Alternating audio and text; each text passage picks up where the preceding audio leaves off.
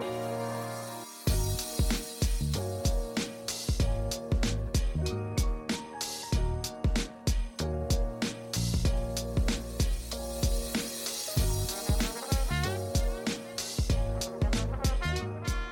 Hallo und herzlich willkommen zu einer neuen Ausgabe des O-Doc Podcasts. Mein Name ist Raphael a.k. Daimbaraf und ich habe heute ähm, einen sehr, sehr coolen Gast bei mir im Podcast, worauf ich mich schon lange gefreut habe. Wir werden gemeinsam über seine Arbeit sprechen, über Kollaborationen mit äh, einer Marke aus der Holy Trinity, über ihn als seine Person und auch äh, über das, was er in Zukunft so machen wird, was ihn an Uhren begeistert. Und es freut mich sehr, dich heute hier im Podcast begrüßen zu dürfen. Hallo Victor, wie geht es dir? Sehr gut, vielen Dank. Lass uns mal so ein bisschen über dich sprechen. Wer ist Victor? Woher kommst du und, und was machst du so? Ja, auf jeden Fall. Also ich habe Instagram-Account und das ist auch der Grund, warum wir heute im Kontakt sind. Wir haben uns beide nur mal kurz als Recap für die Zuhörer kennengelernt über einen gemeinsamen Freund, der hier auch schon in der Show war, unseren lieben Freund, den David, äh, den Uhrengroßhändler, genau. mit dem du vor, glaube ich, zwei oder drei Folgen ein Gespräch mhm. hattest. Ich habe ihn wiederum auch über Instagram kennengelernt. Als ich nach einer Vintage-Uhr suchte, hat er sich bei mir gemeldet und äh, hat mir eben versprochen, mir dabei zu helfen. Äh, wir haben uns darüber dann relativ gut angefreundet und ähm, ja, über ihn auch dann dich äh, wiederum kennengelernt. Und wir haben ja auch schon einige ganz lustige Abende hier in Genf verbracht, wo ich wohne. Auf jeden Fall. Ich bin ursprünglich aus Hamburg, deshalb ist mein Deutsch auch so, so gut. Ich bin, wie gesagt, aus Hamburg. Ich bin in Hamburg aufgewachsen und dort zur Schule gegangen. Bin dann zum Studium in Richtung Frankfurt gegangen, war, habe in der Nähe von Frankfurt studiert, habe dort so ein, äh, also Business studiert, habe dort so ein Double Degree gemacht Hälfte dort, Hälfte in Spanien, in Madrid. Gab für mich einfach die Möglichkeit, dorthin zu gehen. War für mich eine spannende, große Stadt. Ich hatte Spanisch immer in der Schule, war für mich so ein bisschen zwei Fliegen mit einer Klappe. Und äh, habe dann dort auch mein Master gemacht in Management und bin dann zur Bank gegangen. Bin zu einer Schweizer Großbank gegangen und habe dort die ersten drei Jahre meiner Karriere verbracht in Zürich und ähm, bin dann 20, ja, ich glaube 2021 2021 nach Genf gezogen und arbeite seither für eine amerikanische Großbank, beides in der Vermögensverwaltung. Also ich küm äh, kümmere mich dort um die Investmententscheidungen von vermögenden Privatkunden.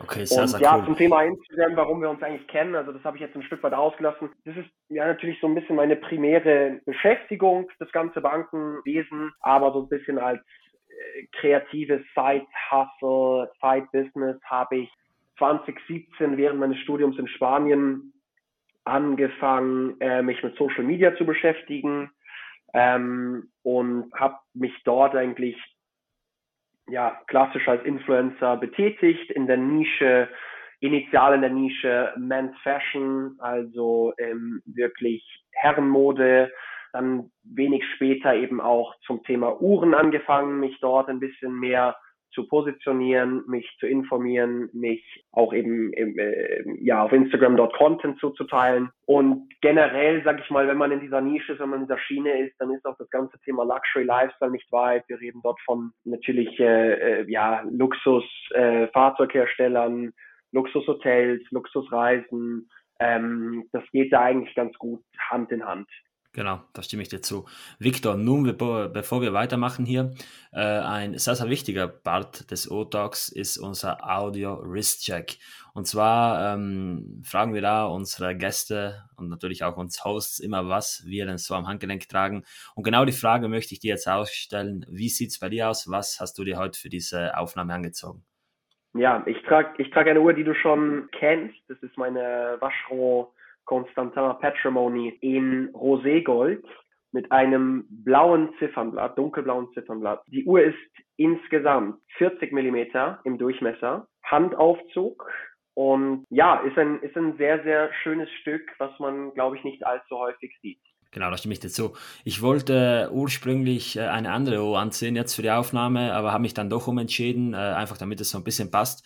Und zwar trage ich heute meine Vacheron Constantin Overseas Referenz 42 042 aus ähm, 2001 wurde die verkauft, aber 1999 ähm, steht in dem COSC-Zertifikat, deswegen würde ich mal sagen, so eine Uhr aus dem Geburtsjahr, aus 1999.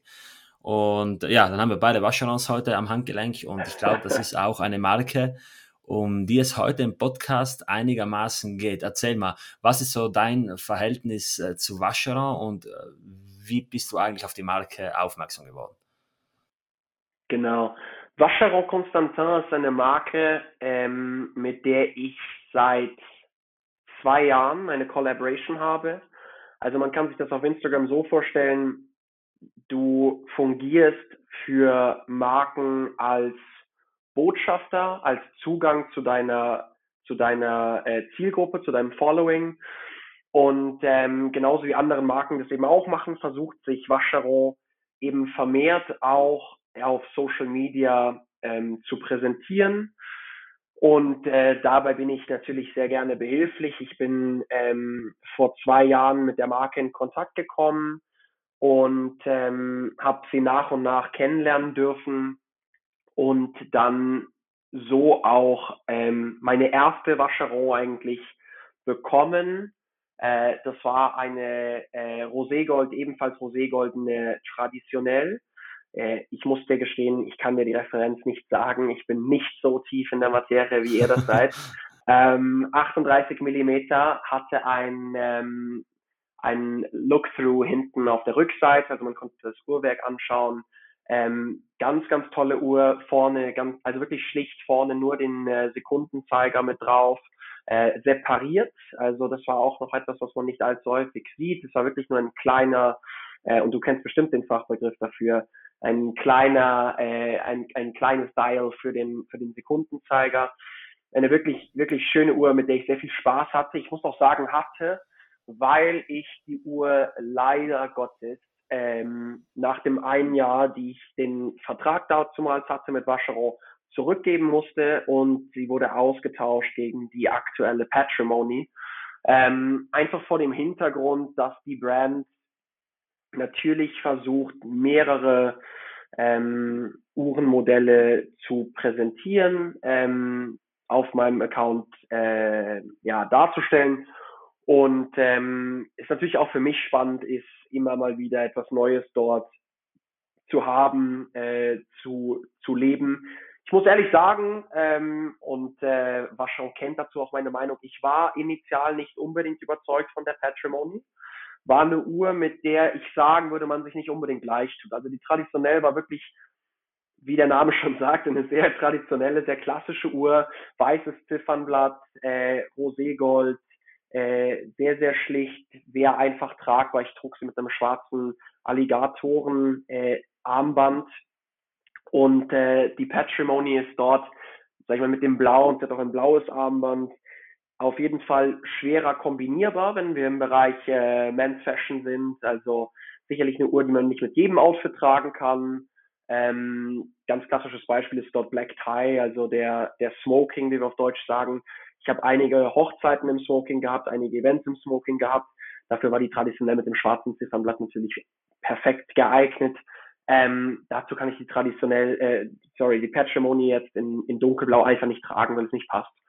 Und da habe ich mich auch schwerer mitgetan. Mittlerweile ist aber eine Uhr, für die ich sehr viele Komplimente bekomme, an die ich mich auch relativ schnell gewöhnt habe und die mir persönlich extrem viel Spaß macht am Tragen. Und sind so diese kleinen und feinen Nuancen, die kleinen Rundungen in der Uhr. Also wer sie kennt, der weiß, das Glas ist ähm, leicht gerundet. Die äh, Zeiger, primär der Minutenzeiger, ist auch mit einer leichten Wölbung versehen und es gibt der Uhr so ein unheimlich ja, dynamisch, elegantes und auch etwas anderes ähm, Auftreten ex extrem schwer zu fotografieren. Ähm, ist natürlich so als, als Influencer auch immer ein bisschen ein Thema, extrem schwer zu fotografieren wegen dieser Rundung, weil sich das Licht überall reflektiert. Ähm, aber eine sehr, sehr schöne Uhr, die, die mir mittlerweile sehr ans Herz gewachsen ist. Also halten wir mal fest, du ähm, hast einen Instagram-Account, der nennt sich The Class Journal. Folge ich jetzt auch genau. schon auf eine, eine ganze Weile. Ich muss dazu äh, sagen, ich folge dem mit meinem Privataccount. Einfach deswegen, weil ich das äh, doch noch mal so ein bisschen mehr trennen will, meine ganze äh, modische Inspiration und, und, die Uhren. Wobei natürlich bei dir es auch Uhren zu, zu sehen gibt. Und du hast eine offizielle Kollaboration mit Vacheron. Also man kennt das ja, dass äh, einige ähm, Uhren-Instagram-Accounts Kollaborationen mit kleineren Marken haben, mit ähm, Microbrands und, und so ähnlichen Geschichten. Ähm, mit den Marken der Holy Trinity ist es aber doch etwas, das man eher so ein bisschen selten sieht. Erzähl mal so ein bisschen, wie ist es damals gekommen, dass Vacheron auf dich oder du auf Vacheron aufmerksam wurdest und wie, wie läuft sowas ab? Also wie, wie wird da so eine, so eine Zusammenarbeit etabliert mit, mit einer doch so großen Marke, die ja zumal, also zudem noch äh, Teil eines, eines äh, ja, einer Dachgruppe ist. Also Vacheron ist ja, ist ja genau. Teil von Richemont, vom Konzern. Kannst du uns da mal so ja. ein bisschen abholen? Wie läuft das im Detail ab? Ja, also ich glaube, dafür gibt es auch gar nicht so wirklich ein, fixes Rezept. Ähm, ich muss ehrlich sagen, so Instagram ist wirklich so eins von den Businesses, was, wo man sich sehr, sehr viel selbst beibringen muss. Also wenn ich das vergleiche, sag ich mal, mit einem normalen Job oder mit, ähm, selbst wenn man sich in einigen Branchen selbstständig macht, gibt es Leute, die das schon mal vor einem gemacht haben und die einem, die einen auch so ein Stück weit an die Hand nehmen können. Also wenn du jetzt sagen würdest, du möchtest äh, dich selbstständig betätigen und, sag ich mal, ein Restaurant aufmachen. Dann kennst du jemand anderen vielleicht auch, der Restaurateur ist und der dich, der dir mal immer eine Frage beantworten kann oder dich irgendwie mal so ein Stück weit an die Hand nehmen kann. Aber de facto gibt's Instagram und dieses ganze Influencertum ja noch gar nicht so lange. Also wir reden ja hier wirklich von Instagram, glaube ich, ist mir das erste Mal, ähm, ja, habe ich mir das erste Mal runtergeladen, so vor zehn Jahren, 2012 in dem Dreh. Und dass das Ganze so mit Influencing und so weiter anfing, das, das ging ja wirklich erst so durch die Decke Richtung 2015 in den USA, Europa so 2017 vielleicht. Also das, hat, das ist wirklich so eine Industrie, die, die sich eigentlich auch noch in den Kinderschuhen ähm, befindet. Und alles, was ich eigentlich so, oder ganz vieles, was ich so auf Instagram mache und, und auch diese Collabs sind ähm, ganz häufig so aus, aus eigener Erfahrung heraus entstanden.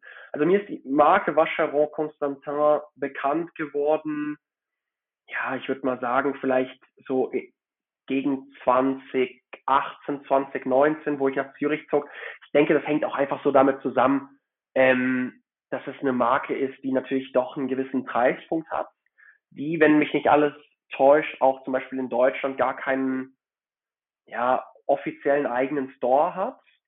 Ähm, du hast mit der Marke einfach nicht so viele Touchpoints. Also mir ist das neulich mal ähm, ganz bewusst geworden. Ich war, ich war zurück in Hamburg und ich war mit einer einer Freundin von mir ähm, was essen und äh, die wirklich ja aus einem sehr wohlhabenden Familienhaus kommt und ähm, sie hat mich eben gefragt, ja hey, was ist denn das überhaupt für eine Brand, mit der du da eine Collab hast?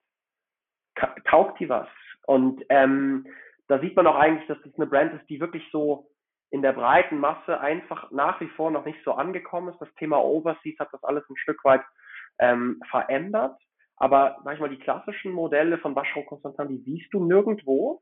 Also ich wurde wirklich erst einmal in meinem Leben bewusst auf die Vacheron, das war damals noch die traditionell angesprochen. Da war ich auf einer Hochzeit in Moskau. Da wurde ich von einem russischen Kollegen angesprochen und der sagte mir, hey, sag mal, ist das eine Waschscharung Constantin? Und das ist mir vorher nicht passiert, in der Schweiz nicht und egal, wo ich sonst war, nicht. Und, ähm, und das ist sicherlich sinnbildlich dafür. Die Uhr ist anders als andere Marken in dem Segment sicherlich noch ein Stück weit unter dem Radar. Und äh, 2018 wurde die Marke an mich herangetragen ähm, von, von einem sehr, sehr guten Kollegen, mit dem ich damals auch äh, geshootet habe für Instagram. Ähm, und da habe ich mich so ein bisschen mit der Marke angefangen auseinanderzusetzen. Und dann kam das so ein bisschen so, und das ist sicherlich so eine Sache, wie ich auch viele Collabs eigentlich mir aufgebaut habe. Vacheron Constantin hat angefangen mit einem anderen Influencer-Kollegen von mir in London zu arbeiten, der in derselben Nische ist, der dasselbe macht wie ich, und dann ist es ganz häufig so, dass wenn du siehst, eine Brand arbeitet schon mit jemandem, der eigentlich relativ dasselbe macht wie du, dann ist das gar kein großer Schritt, die auch mal zu fragen, sei, habt ihr eigentlich auch Interesse an der Collab mit mir? Und das habe ich dann gemacht. Und das Problem ist ganz häufig bei Instagram, du weißt nicht, wie du auf die Brand zugehen kannst. Und das ist sicherlich auch der Grund, warum solche Agencies bestehen ähm, die so den Link schlagen, die die Brücke schlagen zwischen Influencern und Marken. Aber in meinem Fall ist es ganz häufig so, dass ich entweder das Social Media Team von den respektiven Kanälen auf Instagram belästige, so lange bis die mir zurückschreiben, oder dass ich mir bei LinkedIn rausschaue, ähm, wer dort PR-Beauftragter oder PR-Beauftragte ist. Und äh, da habe ich den Vorteil, dass ich einfach für ein weltweit bekanntes, international renommiertes Unternehmen arbeite und dann nehmen dich die Leute bei LinkedIn grundsätzlich eigentlich an ähm, und denken halt, okay, das ist ein seriöser Typ und ähm, mal sehen, was der, warum der mich überhaupt hier eben äh, sozusagen adden will, was das will der von mir. Und so habe ich mir auch einige Collaborations aufgebaut. Und ab und an hast du halt auch mal eine Brand, ähm, Aston Martin war so ein Fall, äh, einer der Fahrzeughersteller, mit denen ich zusammenarbeite, dass die auf mich zugegangen sind. Okay, also dann kam da der initiale ähm, ja, Input von dir. Das war eben auch so eine Total, Frage, weil ja. ich kann mir auch vorstellen, dass es teilweise gerade in diesem Microbrand-Kosmos geht es ja oft von den Marken aus, die sich eben um geeignete Micro- oder Nano-Influencer kümmern müssen. Aber dann ist es einfach äh, ja, in den Kreisen nochmal eine andere Nummer. Aber erzähl uns mal so ein bisschen, ähm, du hast uns ja schon eingeführt mit Vacheron, wie du da gesagt hast, dass deine, dass deine ähm, Kollegin eben die Marke nicht kennt und man hat es ja bei Patek schon gehört, dass äh, da früher so, ich weiß nicht, ob es ein Slogan war, aber es wurde halt davon gesprochen, von wegen, wenn du Patek nicht kennst, dann kannst du es dir nicht leisten. Und ähm, sei mal dahingestellt so, aber ich glaube, wir müssen uns immer mal wieder vor Augen führen, wie klein dieser ganze Uhrenkosmos im Endeffekt doch ist. Es wirkt von innen betrachtet immer riesengroß und äh, von wegen, ja, es wird immer, es kommen immer mehr Leute rein und hin und her. Aber wenn man das Ganze mal so ein bisschen von außen betrachtet oder sich mit dem Außenstehenden unterhält, dann wird schnell klar, dass abseits der, der Platzhirsche wie Rolex und vielleicht noch Omega aber da hört es dann auch schon auf. Und bei mir war das damals ganz ja. ähnlich. Ähm, das erste Mal, dass ich mich erinnere, den Namen Vacheron gehört zu haben, das weiß ich noch ganz genau. Damals habe ich auf YouTube eine äh, Uhren-Doku angeschaut und da wurde dann ähm, eben ja, die Schweiz gezeigt so und ihre Landschaft und dann wurde halt gesagt, ja, und hier haben Marken wie Audemars Piguet, Patek Philippe und Vacheron Constantin ihren Sitz und ich dachte mir, okay, Audemars Piguet kenne ich, Patrick Philipp kenne ich mhm. auch, aber was war das dritte? Und ja. äh, bis heute schätze ich Vacheron sehr. Viele kritisieren ja, dass es sich dabei um eine Konzernmarke handelt. Ähm, klar, ich kann verstehen, dass das das Ganze vielleicht in eine gewisse Richtung ein bisschen hemmt und man nicht die Freiheiten hat, die man als, als äh, ja, unabhängige äh, Marke haben könnte. Aber dennoch muss ich sagen, bin ich ein sehr, sehr großer Fan von Vacheron, vor allem deswegen, weil sie im Vergleich zur Konkurrenz wenig Sachen machen, wo ich Kopf schütteln muss. Weil du musst wissen, mhm, ich mhm. persönlich bin nicht unbedingt ein Freund von, von modernen Uhren. Es gibt natürlich ja. einige Ausnahmen, aber grundsätzlich ja. äh, sehe ich die aktuellen Uhrenreleases alle eher kritisch. Also mir fehlt da so ein bisschen die Kreativität und ich habe das Gefühl, es wird viel recycelt, es wird viel Altes neu aufgelegt und ich bin gespannt, ob sich das Ganze irgendwie nochmal ändert und wir irgendwann nochmal was richtig Neues sehen, wie eben mhm. damals in den mhm. 70ern, als, äh, als es von diesen klassischen, eleganten Uhren dann zu diesen komplett neuen äh, ja, Thema ging, eben zu diesen Integrated Bracelet Sports Watches. Aber ja, schauen wir uns das Ganze mal an. Ich, wer weiß, was die Zukunft bringt. Die Watches and Wonders ist ähm, nicht mehr weit. Die wird ja auch mhm. wieder ähm, mhm. äh, Ende März sein und Anfang April und ähm, gebt uns mal gerne Bescheid über unsere Kanäle, wieder. wer von euch genau. dort sein wird. Ja, ich werde auch vorbeikommen. Ähm, mal schauen, wie es mit der Einladung aussieht. Also die, die Hörer wissen das ja schon, letztes Jahr war es so ein bisschen kompliziert. Heuer gibt es einen mhm. Public Day, den will ich allerdings so ein bisschen meiden, weil ähm, der wird ein bisschen übervoll sein, wage ich mal äh, ja, zu behaupten. Ich auch. Aber ja, und dann sollte das nicht klappen, wovon ich allerdings sehr stark ausgehe, dann äh, auf jeden Fall wieder im Mai zu den Auktionen. Da bin ich äh, ganz sicher wieder mhm. dabei. Das ist immer so ein bisschen eines meiner zwei Highlights. Aber lass uns noch mal so ein bisschen ein Stück zurück. Du, ich wollte ich wollt jetzt mal, bevor, bevor, bevor, wir das Thema wechseln, ähm, ich ja? wollte noch mal mhm. kurz darauf zu sprechen kommen, was ein Punkt, den du gerade gesagt hast, den ich eigentlich auch relativ wichtig und relativ interessant finde. Okay, sehr gerne. Vacheron Nummer eins ist Vacheron als Konzernmarke. Und das muss ich selber so ähm, feststellen in meiner Vertragsgestaltung mit Vacheron. Ähm, ich sehe einfach das Vacheron als, als Marke oder generell, sage ich mal so, der, der, der Richemont-Konzern operiert sehr, ähm, sehr ähm, unzentriert. Das heißt, die Marken haben alle ihren eigenen Setup, auch was zum Beispiel, und das ist ja natürlich jetzt so ein bisschen mehr mein Bereich, was Marketing betrifft. Ob das jetzt effizient ist oder nicht effizient, das sei mal so hingestellt. Aber was es auf jeden Fall tut, ist, dass es natürlich in dieser dezentralisierten Art den Marken ihr maximales, ihren maximalen Grad an Autonomie ähm, gewährleistet.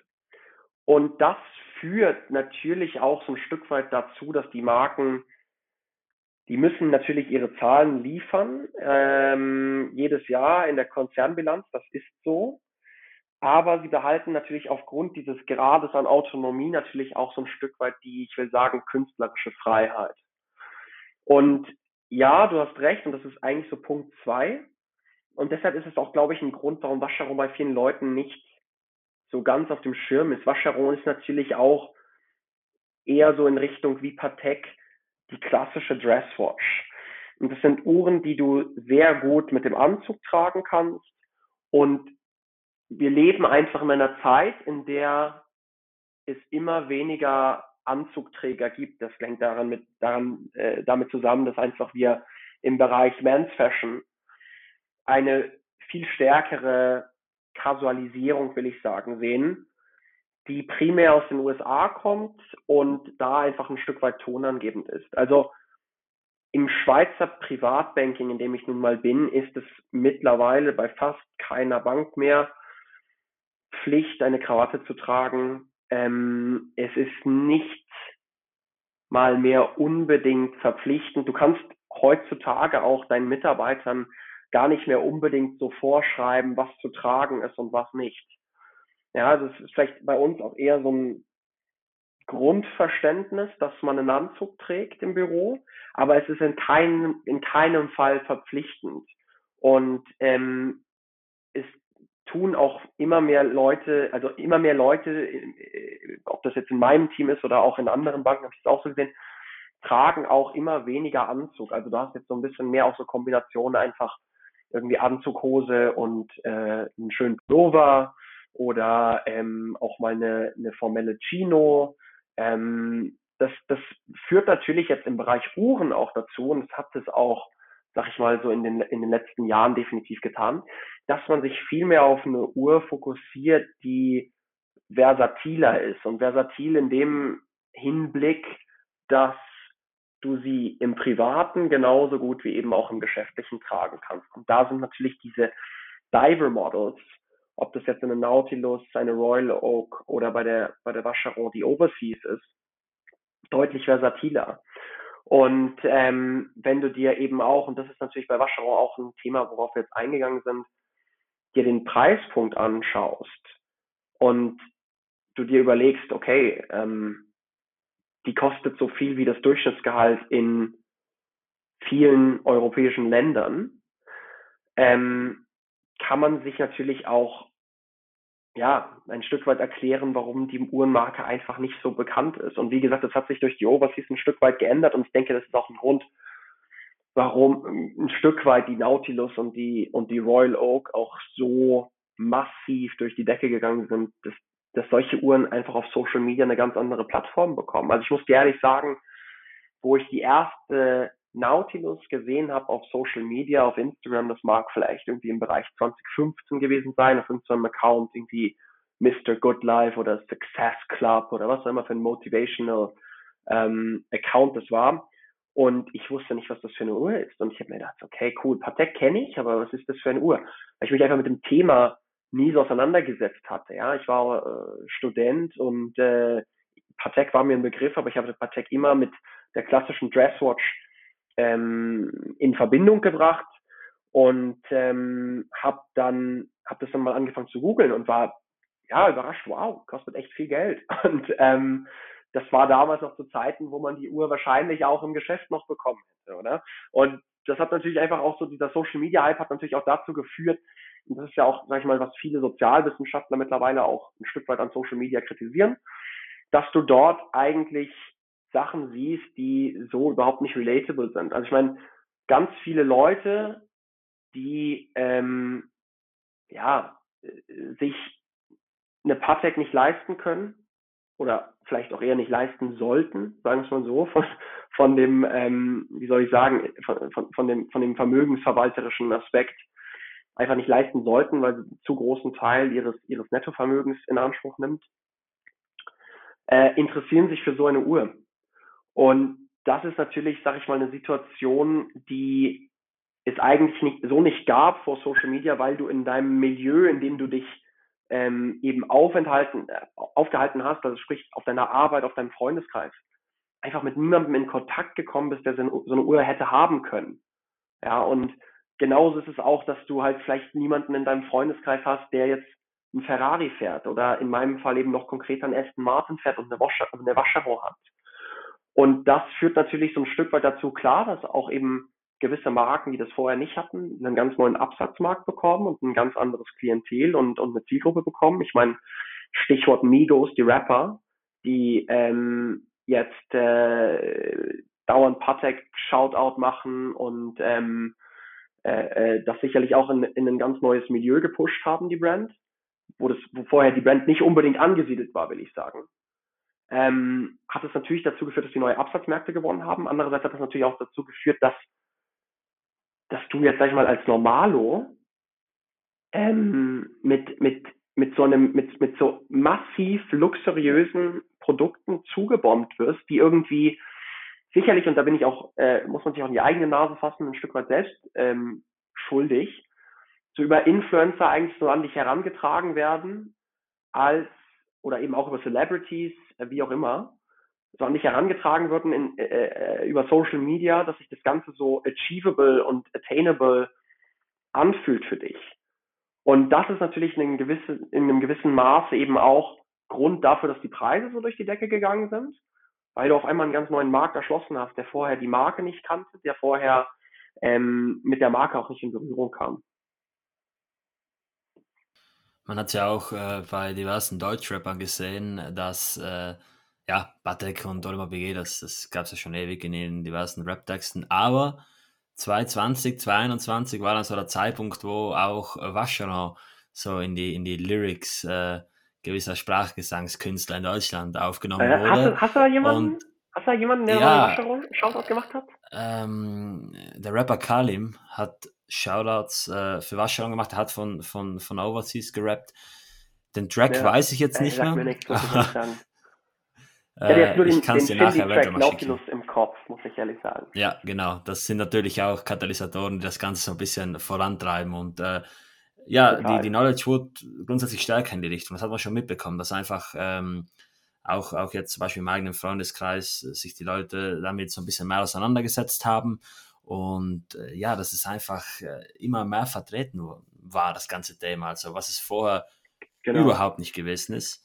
Und es ist aber auch immer noch äh, sehr, sehr Bubble-abhängig. Also natürlich, du bekommst zum gewissen Teil etwas so ein bisschen über diese Pop-Culture mit, aber wenn es dann wirklich, also spätestens bei Vacheron und Jäger de Kultre in die Richtung hört es dann auch wieder auf. Also ähm, kann mir keiner erzählen, dass man da irgendwie durch, durch solche äh, Begegnungen dann äh, Marken wie Blancpain oder so äh, kennenlernt. Also das ist dann schon noch Ja, so ja, also wie gesagt, es muss auch eben, wie wir ja schon gesagt haben, auch ein Stück weit einfach das Modell sein, oder? Also eine JLC ja, ja. ist einfach irgendwie jetzt nicht so das Modell, was halt irgendwie zum Oversize Hoodie und äh, und der Dollarkette passt, um mal so ein Klischee zu bedienen. Ich meine, schau dir den, schau dir den Track an von Shindy Nautilus, oder? Äh, wenn du dir das Video mhm. anschaust, mhm. und er sagt jetzt ja auch, es gibt diese Passage, wo er sagt so, äh, Rap von oben herab im Pelz, so wie Puff oder so ähnlich. Und er ist dann mhm. in diesem, in diesem, in diesem weißen Nerzmantel mit irgendeinem Iced Out äh, Nautilus am Arm, oder? Genau. Und das, das eröffnet natürlich einfach, ich meine, klar, du darfst nicht vergessen, auch, auch in die, äh, oder ja, vielleicht auch gerade in diesen Industrien und gerade so in diesem, ähm, in, in, in dieser Artist-Branche hast du natürlich auch eben sehr, sehr viel Geld. So, und ähm, ich, äh, ich habe es neulich gesehen, oder ein Kollege von mir hat da hat eine Brand ähm, im, im, im, im äh, äh, wie soll ich sagen, so im Schmuckgeschäft, oder? Und hat da, hat da den Producer von irgendwie Drake supplied und so ein Typ, der irgendwo aus der Schweiz kommt. Aus äh, wahrscheinlich, ja. Ja, genau, mhm. genau. Ähm, und da siehst du mal so selbst so Leute, die jetzt nicht unbedingt selber da im, im Spotlight stehen, die, ähm, die machen natürlich massiv Kohle. Und das ist natürlich auch, sag ich mal, einfach so, wenn du dir überlegst, wo kommen die, wo kommen viele, ja, und jetzt nicht, nicht um über, um unbedingt Leute über einen Kamm zu stellen, aber so, wo kommt, wo kommt so diese, diese, diese Rap-Kultur, diese Straßenkultur her, wenn du dir nicht unbedingt Shindy, der irgendwo aus seinem, ähm, ja, aus, aus seinem schwäbischen Mittelstandshaushalt irgendwie kommt, sondern du guckst irgendwie so Guys an, wie irgendwie äh, in Deutschland, ja, um, um, um jetzt, weil mir kein anderer einfällt und ich ja nicht genug äh, bewandert bin in dem Bereich, um Hamburger zu nennen, den Jizzes zu nennen, oder? Der so in Hamburg mhm. so aus einem absoluten Ghetto kommt, oder? Und ich meine, ich kenne die Guys noch, wo sie irgendwie vor 15 Jahren auf MySpace so Videos hochgeladen haben, oder? So äh, auf dem Handy gefilmt und so, so total schlecht, aber haben coole Beats und so gehabt. Und ich meine, die haben ja auch erst irgendwie vor so die 187 Straßenmann und so, die haben ja irgendwie vor, keine Ahnung, drei Jahren irgendwie erst einen, einen Plattendeal bekommen und haben dann auch angefangen, erst richtig Kohle zu machen. Und die haben die ganze Zeit vorher irgendwie so Untergrundmusik gemacht, de facto. So, und ähm, das ist einfach jetzt, sag ich mal, vom, vom äh, Milieu her einfach nicht so, dass du unbedingt mit einer Brand wie Patek Philippe äh, oder Vacheron Constantin in Kontakt kommst. Ähm, weil, weil, weil einfach irgendwie niemand so in deinem Bekanntenkreis wahrscheinlich so eine Uhr hat. Also ich meine, du musst dir überlegen, so irgendwie ähm, in, in der Gegend, wo die, wo die Jungs herkommen, kostet wahrscheinlich eine Wohnung so viel wie äh, viele, viele äh, Uhren im Sortiment von Patek. Und ähm, da, dadurch, dass Patek jetzt einfach auch auf Social Media so eben präsent geworden ist, in der Popkultur so präsent geworden ist, hat es natürlich einfach auch eine ganz andere Reichweite bekommen in, sag ich mal, ähm, ja, einfach Absatzmärkten, äh, wo, wo die Brand vorher einfach nicht vertreten war. Und wo Rolex sozusagen so das Nonplusultra war einfach, ja. Und man muss dazu auch sagen, dass Batek ja erst seit zwei, drei oder, oder maximal vier Jahren auf, auf Instagram vertreten ist. Ich glaube, es sind nicht mal zwei Jahre. Ich, ich rede gar nicht so unbedingt von, von, dem, von dem eigenen Account von Patek, mhm. den ich persönlich sehr gut und sehr ähm, interessant gemacht finde. Aber die haben so ein bisschen ihr Konzept geändert, gell? so von diesem, von diesem, weißt du, so diese, diese, diese Motivational ja. Shots irgendwie, äh, Ferrari ja, genau. oder mhm. Lamborghini Lenkrad und dann irgendwie Patek am Arm oder so. Weißt du, es gab so diese Flex. Goldene Schrift, halt schwarzer halt Hintergrund, ja, ja. Hey, ja. Terror, genau, so diese Vögel, irgendwo Dubai Skyline im Hintergrund und Patek genau, und, genau. Und äh, äh irgendwie so rote Stachel-Louboutins äh, Sneaker. So, genau, weißt du, so, genau, so, genau. so, so, so, um ehrlich zu sein, über solche Accounts bin ich so ein Stück weit auch mit 2015 so irgendwie so als angehender Businessstudent gefolgt bin ähm, und mich von denen habe ein Stück weit inspirieren lassen. Über solche Accounts habe ich, habe ich äh, Patek kennengelernt, weil ich irgendwie mal gesehen habe, okay, was ist das für eine, für eine Uhr, die ich jetzt irgendwie auf jedem Flexbild sehe, was damals auch noch ein Ding war. Ich meine, heutzutage kannst du sowas auf Instagram gar nicht mehr bringen. Also aber es war mal eine Weile, äh, haben das viele Leute so gemacht, irgendwie Autolenkrad im Hintergrund und die Uhr so ein bisschen cringe. Und ich glaube, das gibt es immer noch, ist halt so ein bisschen äh, markenabhängig und so ein bisschen, ja. äh, vor allem modellabhängig. Also du wirst jetzt niemand finden, Total. der mit einer 39, 19 äh, Calatrava aus den 90ern irgendwie große genau, Bilder nein. am Lamborghini-Lenkrad macht. Und wenn, nee. ja, dann, dann, dann, okay, dann muss er das so halt machen. Aber ähm, lass uns nochmal so einen Schritt zurückgehen jetzt. Ja. Mich würde äh, interessieren, das Thema Uhren, wie ist das bei dir überhaupt aufgekommen? Also war ja. das grundsätzlich in eurer Familie vielleicht ein Thema und ich spiele jetzt auch auf eine mhm. ganz äh, besondere Uhr an, mhm. ähm, mhm. die du mir letztens in Genf gezeigt hast, das war ja. im Mai. Und ja. erzähl mal so ein bisschen, wie ist das Thema Uhren? Wie, wie bist du generell zum Thema Uhren gekommen? Gerne.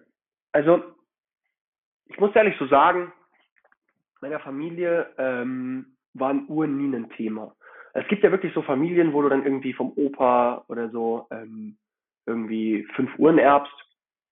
Und das war, das war bei mir nie ein Thema. Ähm, meine Großväter haben meiner Erinnerung nach ähm, keine Uhren, besondere Uhren besessen. Ähm, mein Vater hatte als erste Uhr, und ich meine, mich erinnern zu können, dass er die mal von meiner Mutter geschenkt bekommen hat, ich glaube zur Hochzeit oder so etwas, eine goldene, ich glaube Robert Weil heißen die, ähm, wirklich so Genfer Brand, glaube ich auch. Raymond Weil, genau. Mhm. Äh, genau, Raymond Weil. Und ähm, ich meine, es ne, ne, war Gold, war Quarz, schwarz Lederarmband, weißer, äh, weißes Style.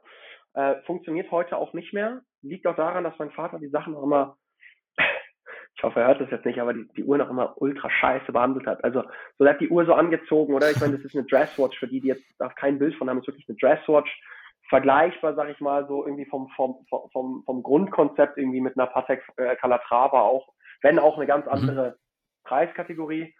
Ähm, und er hat die halt irgendwie am Strand getragen und zum Rasenmähen und ähm, ist natürlich einfach kaputt gegangen, ja. Und ähm, ich meine, ich weiß gar nicht, wann mein Vater sich so seine erste Uhr selber gekauft hat. Ähm, die erste Uhr, die er sich selber gekauft hat, ist eine Junghans gewesen. Okay. Eine Junghans äh, ist auch so eine kleinere, ich glaube, eine deutsche Brand. Kleinere ja, wobei, Brand. pass auf, es war mal die größte Uhrenmarke der Welt. Es ist wow. einige wusste ich, wusste Jahre ich her. nicht. Wusste ich in Aber war nicht. tatsächlich mal von, von, der, von der Produktionsmenge her und ich glaube auch vom, äh, ja, von, von der Infrastruktur her wirklich mal die größte Uhrenfabrik der Welt. Das hat sich natürlich wieder geändert, aber ähm, Junghans ist nach wie vor ein, ein ja, sehr renommierter Hersteller im, im Einstiegsbereich, würde ich mal sagen. Genau, also ich glaube, das muss man auch so sagen. Ich meine, ich komme wirklich so von der Erziehung her, so aus dem ähm, typisch deutsch-preußischen Elternhaus und ähm, so protestantisch geprägt ähm, ist es einfach so, dass dass so für meine mein, für meinen Vater so immer wichtig war, Geld zurückzulegen, zu sparen. Ähm, sein Fokus war wirklich immer schöne Reisen zu machen an tolle Locations. Aber jetzt sag ich mal so, für Luxusobjekte, muss ich ehrlich sagen, hat er sehr wenig übrig immer gehabt. Und ähm, die Junghans war so die erste Uhr, die sie sich gekauft hat und war auch wirklich super stolz drauf, super happy mit der Uhr. Ist auch eine tolle Uhr, also muss ich so verstehen, die hat auch äh, einen Mondphasenkalender, ähm, wirklich eine sehr, sehr schöne klassische Dresswatch in, ähm, äh, in Stahl, ähm, tolle Uhr und dann ist meine Mutter irgendwann sauer geworden, weil er die, weil er die halt auch eben, wie gesagt, so zu allen handwerklichen Tätigkeiten, so im Haushalt und so weiter angezo angezogen hat ist meine Mutter sauer geworden und hat ihn gezwungen, sich eine andere Uhr zu kaufen.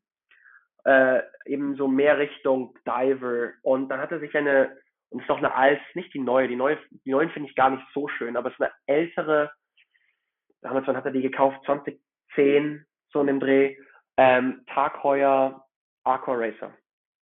Mit dunkelblauem Ziffernblatt, dunkelblaue Lünette, super schöne Uhr, wie ich finde. Ähm, Tag Heuer hat seit seither meines Erachtens nicht mehr ganz so tolle Modelle gemacht. Ähm, ja, aber, aber letztendlich die Uhr finde ich doch wirklich sehr, sehr cool, sehr schön, sehr schlicht, sehr easy. Ähm, und mein Vater hat immer so, mein Vater ist wirklich einer von diesen Menschen, die ähm, mit denen diese, mit denen diese Patek-Werbung ähm, irgendwie you never buy a Patek for yourself, you always buy it uh, for the next generation oder so ähnlich, der komplett auf diese, auf diese, auf dieses Marketing, ähm, ja, ich will sagen, auf den Leim gegangen ist, oder? Also hat dieses Marketing gesehen in, in irgendeinem Magazin und hat gesagt, wow, that's it. Ich, ich will eine Patek.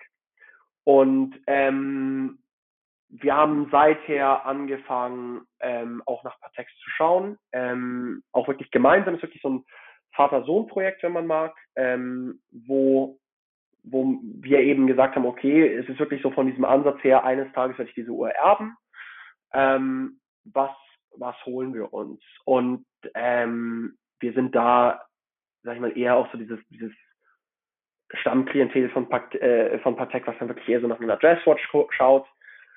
Und ähm, ja, sind da eben auch im Kontakt mit unserem lieben David, von dem wir gerade gesprochen haben schon, ähm, der natürlich Zugang zu all diesen Uhren hat, ohne Warteliste und ähm, äh, zu, zu ansprechenden Preisen und äh, sind da so ein bisschen am Schauen, ähm, irgendwie Richtung, Compl äh, wie nennt man es, äh, Compilations, ähm, Complications, äh, mhm. dort eine Uhr zu holen, wahrscheinlich, wahrscheinlich Geld, Gold. Ähm, sind wir ein Stück weit um überlegen. Ähm, seit ich aber eben auch mit Wascheron zusammenarbeite, ist Wascheron sicherlich auch ein Thema geworden. Ähm, auch eine Marke, die meine Eltern so nicht kannten. Und äh, auch noch eine witzige Anekdote. Und jetzt muss ich ein bisschen gucken, ob ich dort niemandem auf den Leim trete. Wir hatten das schon im Voraus gesprochen, also so für die Zuhörer. Der Raphael und ich hatten schon im Voraus ein bisschen abgesprochen, was darf ich sagen, was darf ich nicht sagen, was will ich sagen, was will ich nicht sagen. Weil natürlich einfach auch aufgrund meines Jobs, aufgrund meiner vertraglichen Verpflichtung mit anderen Uhrenmarken und äh, sonstigen Schindluder, den ich so treibe, natürlich einige Sachen sind, die ich nicht ganz so unbedingt erwähnen möchte. Und das ist die Rolex von meiner Mutter. Ist eine geile Story auch für die Zuhörer. Ähm, mein Vater, also wie gesagt, absoluter Uhren-Noob, keine Erfahrung mit dem Thema Uhren, kein Interesse an, am Thema Uhren, rief mich so an vor zwei Jahren, glaube ich, war das, und sagte zu mir, hey, ähm, ich, ich war gerade im Rolex-Geschäft und ich wollte eine Rolex kaufen für deine Mutter zum, äh, zu Weihnachten. Und man muss dazu sagen, meine Mutter hatte nie eine Uhr, ähm, wollte die auch nie tragen aufgrund ihres äh, Businesses. Ähm, einfach auch ein Beruf, in dem man, wo sie, wo sie mit vielen Leuten zusammenarbeitet, ähm, die sich vielleicht jetzt nicht unbedingt eine, eine Rolex leisten könnten, äh, ist viel in ähm, Osteuropa unterwegs, ähm, auf dem Land und so weiter, wo es einfach irgendwie unpassend wäre, auch so eine teure Uhr zu tragen und äh, in Fabrikhallen und so weiter. Ähm, und dementsprechend hat sie nie eine Uhr getragen und ähm, hat immer so ein bisschen geliebäugelt mit der Cartier Tank ähm, oder auch mit einer Rolex äh, Datejust und mein Vater hat sich dann entschieden, ihr zu Weihnachten eine Rolex Datejust zu schenken. Und rief mich dann an, so zwei Wochen vor Weihnachten und sagte mir, hey, du kannst dir das nicht vorstellen, wann war das, 20, 2020, glaube ich, 2020, du kannst dir das nicht vorstellen, ähm, ich wollte gerade eine Rolex kaufen und die haben zu mir gesagt, ich muss da auf eine Liste. Und die haben die nicht. Und ich muss warten darauf. Und er sagt zu mir, die spinnen doch, ich will hier irgendwie, was die, was die halt kostet, oder 7.000, 8.000 bezahlen ähm, und, und ich krieg die nicht. Das kann doch nicht wahr sein. Kannst du nicht mal in der Schweiz versuchen, ob du sie bekommst? Und ich sag zu ihm, Papa, du lebst hinter Mond, oder? Also ähm, weiß irgendwie doch jedes Kind irgendwie, dass du für die Rolex eine Warteliste hast und so weiter und so fort. Und dann bin ich ähm, zu einem Rolex-Laden gegangen, zu einem Juwelier gegangen in äh, Zürich auf der Bahnhofstraße und habe gesagt, ja, ich möchte gerne diese Rolex kaufen. Und äh, die haben mich halt de facto ausgelacht, oder? Die haben zu mir irgendwelche so ultra hässliche Modelle gezeigt und haben gesagt, so ja, das haben wir jetzt gerade da, die kannst du kaufen und sonst äh, nichts. Und ähm, ich habe dann gesagt, okay, nein, äh, will ich nicht. Ähm, und und ähm, bin dann sozusagen zurückgegangen und und habe mir halt überlegt, was kann ich tun? Was kann ich tun, um diese Uhr in zwei Wochen zu Weihnachten zu bekommen. Und ähm, ich habe damals dann, äh, sag ich mal, die Stellung meines Arbeitgebers, der Schweizer Großbank, für die ich damals tätig war, ausgenutzt und bin mit meiner Visitenkarte hingegangen zum Rolex, zum nächsten Rolex-Center, zum offiziellen Rolex-Center äh, da in Zürich und ähm, habe die Visitenkarte auf den Tisch gelegt und habe gesagt, ja, schauen Sie, ich arbeite hier für Bank XY. Ich brauche die Uhr für einen wichtigen Kunden. Und die Dame sagte mir, also sehen Sie, ähm, wir verstehen natürlich absolut, welche Industrie hier ähm, unser Geschäft äh, unterhält. Und ähm, ich mache Ihnen die Uhr klar, kein Problem. Und ich hatte die Datejust, also Datejust, genau die Datejust, die eigentlich jeder will. Ähm, Jubilee-Armband, Weißgold-Lünette, schwarzes Ziffernblatt, ich hatte die Uhr innerhalb von 24 Stunden. Okay. Und ich gesagt, ich muss einfach nur kurz im Genf anrufen, ich mache dir die Uhr klar, kein Problem. Und das hat mir halt auch so ein Stück weit, weil ich auch mit der Branche gar nicht äh, betraut war, es war auch wirklich bevor ich dich, bevor ich David kennengelernt habe, der mir viel über die Industrie auch ähm, erklärt hat, war das für mich so, okay, krass. Also erstens, Learning Nummer eins für mich, du selber bist niemand, aber die Institution, für die du arbeitest, die ist jemand. Okay. Und Punkt Nummer zwei, diese ganze Rolex, und das sagt dir auch jeder, äh, Rolex, Patek, AP, wie auch immer, Wartelistengeschichte, ist absoluter Bullshit. Ähm, viele Leute sagen, diese Listen gibt es nicht. Ähm, vielleicht gibt es sie. Ich habe von Leuten gehört, die angerufen wurden, ähm, die, ihre, die ihre Rolex bekommen haben. Und eine andere Anekdote an der Stelle, und das ist vielleicht auch für eine Uhr, die etwas exklusiver ist. Ein Kollege von mir ist in den Laden gegangen, auch in Zürich auf der Bahnhofstraße, ähm, in den AP-Store mit seiner Freundin und hat gesagt, und in dem ich auch schon mal war, ähm, um für einen Kollegen eine, eine, eine Royal Oak zu besorgen, was absolut nicht gepasst hat. Ähm, mit demselben Trick will ich sagen, ähm, habe ich versucht, hat nicht funktioniert. Ähm, sie haben mir auch gesagt, schau, ähm, Warteliste, ich habe bis heute nie wieder was von denen gehört.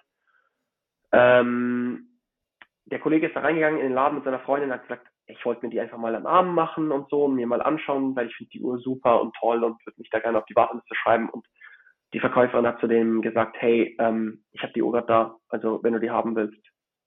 Und der sagt, hey, sorry, wie?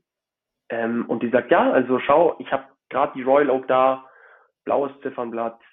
Wenn du die Uhr haben willst, dann, dann habe ich die hier. Ich finde dich so sympathisch und auch deine Freundin. Wenn du die Uhr haben willst, dann, dann kriegst du die jetzt. Und dann ist er wirklich einfach nur rübergegangen zum Bankschalter, ähm, hat da irgendwie die 25 oder was die Uhr kostet, abgehoben, hat es dort Cash auf den Tisch gelegt und hat sich die, hat sich die Royal Oak gekauft. Und ähm, das sind eigentlich so Geschichten, klar, die äh, davon, davon lebt das Brand Image auch, vielleicht machen sie es auch deshalb. Aber was auch eigentlich zeigt, dass dieses ganze, dass dieser ganze Hype irgendwie falsch ist und die Leute diesen Marketingkonzept, was es letztendlich aber nämlich auch ist, auf den Leim gegangen sind. Absolut, das kann ich mir gut vorstellen. Es ist immer so ein bisschen eine Glücksgeschichte. Ich habe das auch schon mitbekommen von einem sehr guten Freund, äh, der auch in der Schweiz bei einem Rolex-Händler war. Das war 2020, mhm. also wirklich in dieser Zeit, wo gar nichts ging. Und der ist zwei Stunden lang bei dem Händler gesessen, hat sich blendend mit dem Verkäufer verstanden und der hat dem auch eine Pepsi angeboten. Der ja. hat die dann aber abgelehnt. Also er wollte die ja. nicht, er hatte kein Interesse an der Pepsi so. Finanziell ist er sehr, sehr gut gestellt und äh, der hatte dann allerdings wirklich einen Wunsch offen. Also die hat dann zu ihm gesagt, äh, wenn es irgendwann mal was gibt, was dich interessieren ja. würde, dann bitte call me und dann machen wir das. Also ich es glaube, ist nicht ist immer das. alles, ja, äh, ja, Nein, ja, es, es ist, einfach so ein bisschen also ich meine, du musst dir mal überlegen, so, ähm, und das siehst du generell auch so bei, bei den Verkäufern so in Luxusstores, ob das jetzt ähm, Louis Vuitton ist oder Hermes oder, oder Goya in Paris. Ähm, du musst dir da überlegen, da kommen tagtäglich zigtausend Leute rein. Viele auch irgendwie so ein Stück weit von weit her gereist. Also ich meine, der Tax-Free ähm, Tax-Free Market ist, ist massiv in, in, ähm, in Asien, weshalb auch du viele Asiaten siehst, die wirklich auch zu so Shopping-Trips nach Europa fliegen, weil sie hier wirklich äh, steuerbegünstigt einkaufen können und auch deutlich günstiger einkaufen können. Diese Marken haben alle einen massiven Markup im, äh, im asiatischen Markt. Ähm, und, und das ist wirklich so ein rein Rausgeschäft. Und diese Verkäufer, die eigentlich vielleicht auch anfangen, irgendwie ein Stück weit stolz sind, für eine Brand zu arbeiten wie Rolex und sagen, hey, ich arbeite bei Rolex saugeil und so weiter und ich freue mich darauf, vielleicht auch ein Stück weit eben mit Kunden so diese Kontakte herzustellen und so weiter, die sind da eigentlich ein Stück weit auch Opfer ihrer, äh, der, ihrer eigenen Strategie eigentlich, dass die Brands halt so sind, so irgendwie so Wartliste und irgendwie halt, ähm, ich meine, muss man überlegen, so was ist der Alltag von, von einem normalen Rolex-Händler? Ähm, der, der, da kommen halt irgendwie Leute rein in diesen Fancy Store, die stehen auf Schlange ähm, und denen wird halt eigentlich nur ein Formular rübergereicht. Und der ganz, den ganzen genau. Tag reichst du Formulare rüber. Und ich habe das wirklich gesehen, wo ich diese Rolex auch, auch selber dann gekauft habe dass ähm, die Verkäuferin sich richtig gefreut hat, was zu verkaufen. Und auch so hat mir gesagt, erzähl mal, wie ist es mit der Bank und erzähl mal, ähm, was ich natürlich nicht durfte, so, was ist das für ein Kunde? Ich habe sie natürlich gesagt, Schweizer Bankgeheimnis. äh, Artikel 47 äh, des, des, der, der Bankenverordnung. Ich darf nichts erzählen, aber natürlich äh, hat sie sich sehr für die Industrie interessiert und hast auch gemerkt, die Leute wollen ja eigentlich was verkaufen. Also ich meine, die haben ja vielleicht auch vorher schon mal in anderen Geschäften gearbeitet, denen macht es ja Spaß, den Leuten zu erzählen und hier hast du das und diese Funktion und das ist die Uhr und toll und auch dieses, dieses Glänzen in den Augen zu sehen ihrer Kunden.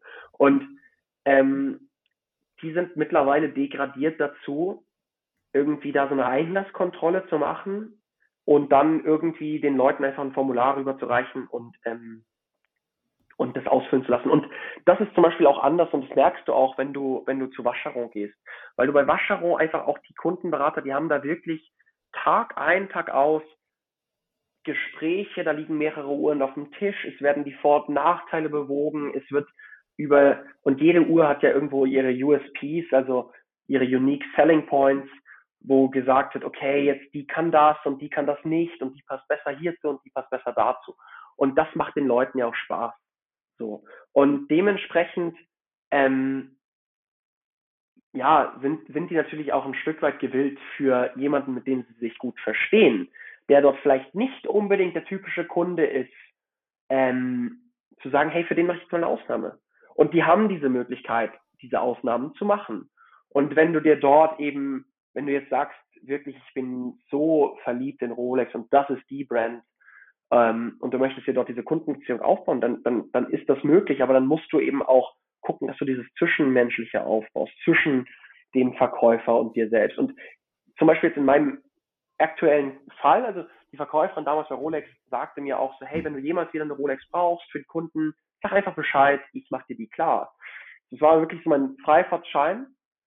Ich habe das niemals genutzt. Ich war wirklich so, und ich muss ehrlich sagen, so auch so dieses Resell so ein Stück weit irgendwie so zu so, zu so higher prices hat mich eher genervt.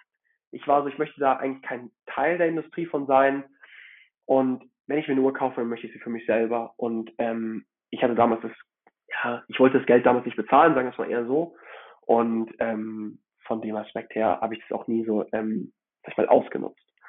Aber ähm, ja, ich denke, wenn, wenn jetzt jemand sagt, ich möchte auf jeden Fall eine AP oder ich möchte auf jeden Fall eine Rolex, bei Patek mag es vielleicht auch so sein, das Wichtigste ist, dass du hingehst und dir eine freundschaftliche Beziehung aufbaust mit den Händlern.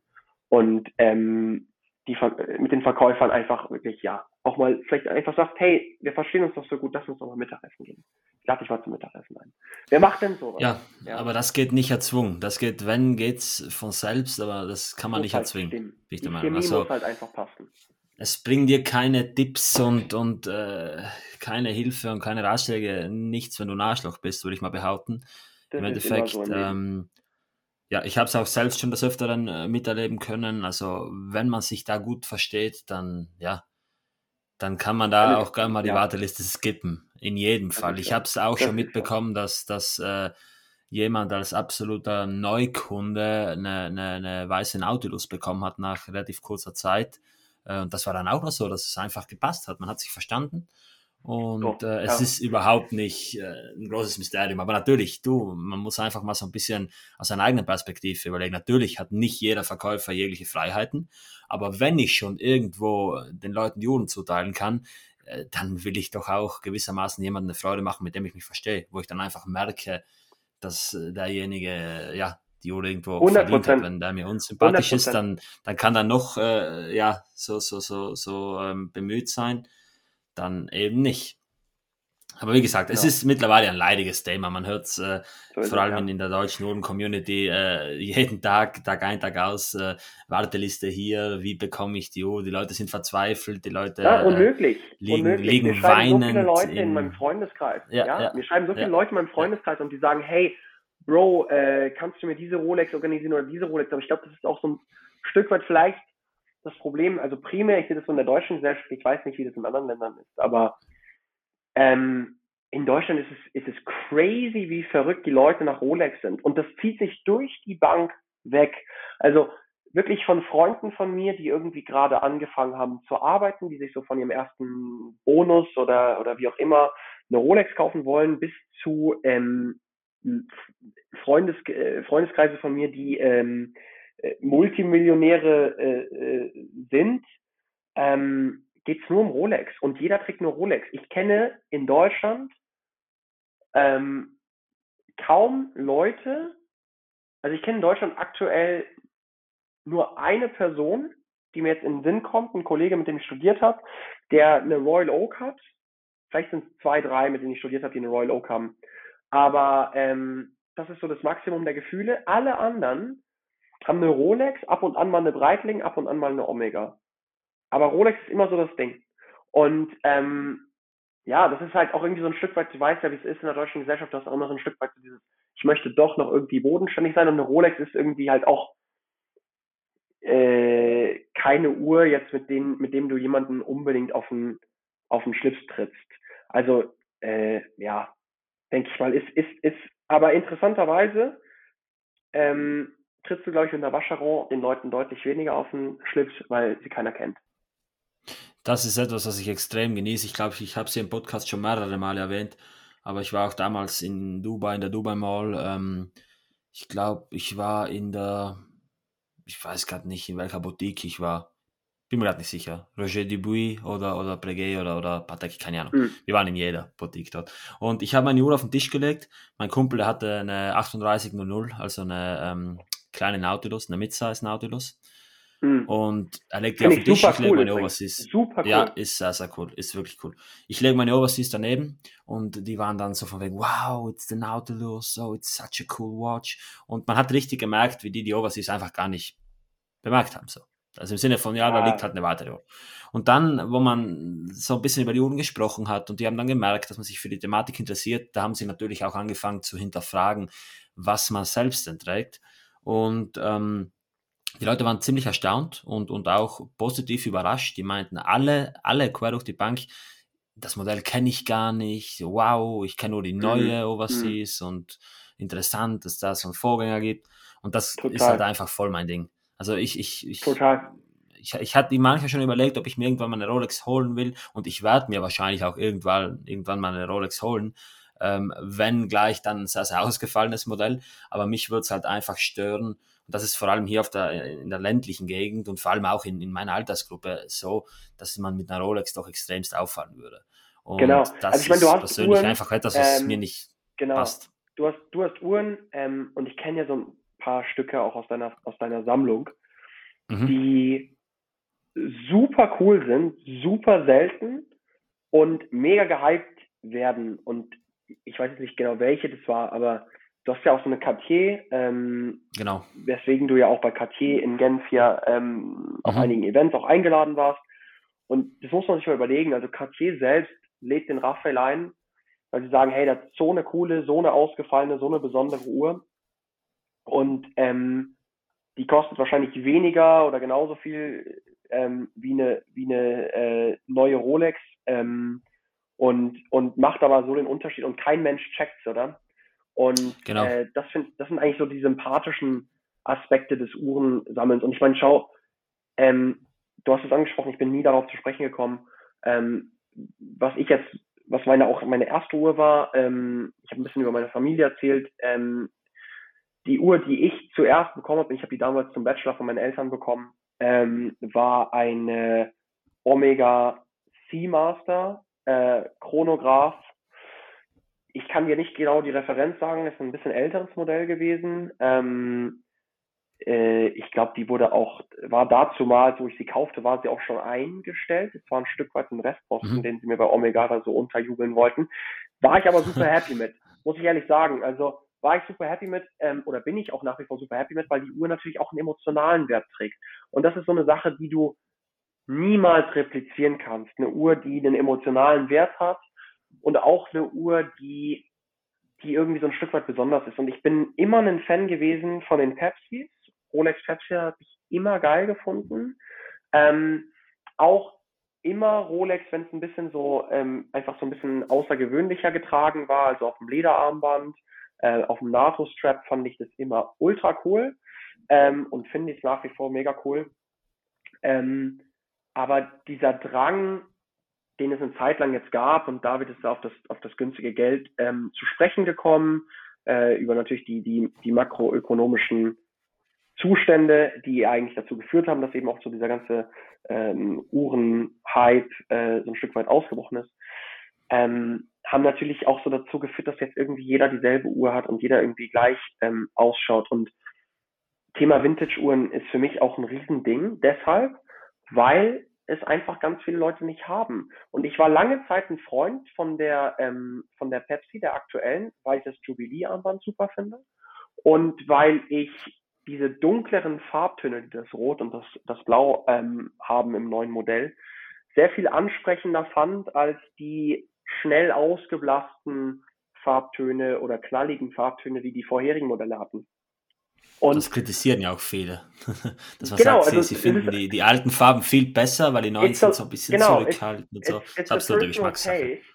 Und für mich mhm. war das so ein bisschen so, ähm, ich habe mich, ich war, als die rauskam, habe ich gedacht, hey, die ist so geil. Das wäre genau die einzige Rolex, die ich wirklich, wirklich haben wollen würde. Und ähm, immer mehr Leute haben die dann bekommen und gekauft in meinem Bekanntenkreis. Und irgendwann ging sie mir krass auf den Sack. Also das ist so, ja. so, Uhren sind ja auch so ein Stück weit wie vieles so, ähm, man gewöhnt sich an einiges und man bildet sich auch eine Meinung und mir gingen sie massiv auf die Nerven.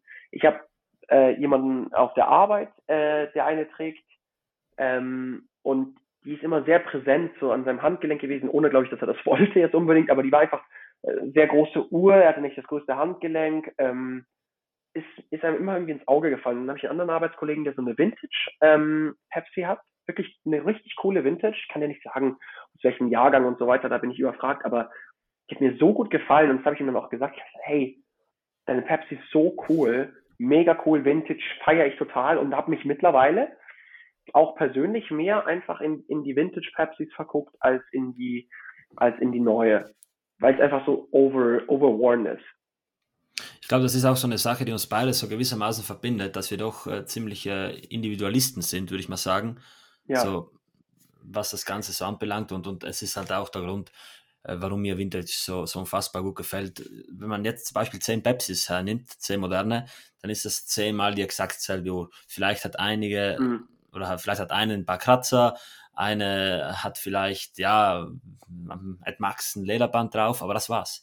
Wenn wir jetzt ja. aber 10 Pepsis hernehmen, nehmen wir mal zum Beispiel 10, 16, 700 oder so, dann sind das alles vollkommen unterschiedliche Uhren. Vielleicht hat eine ja. ein Service-Ziffernblatt und ausgetauschte Zeiger. Vielleicht hat eine eine gewechselte Lünette. Vielleicht hat eine eine ausgeblichene Lünette. Eine ähm, mit einer, mit einer ja, Fuchsia-Lünette und so weiter.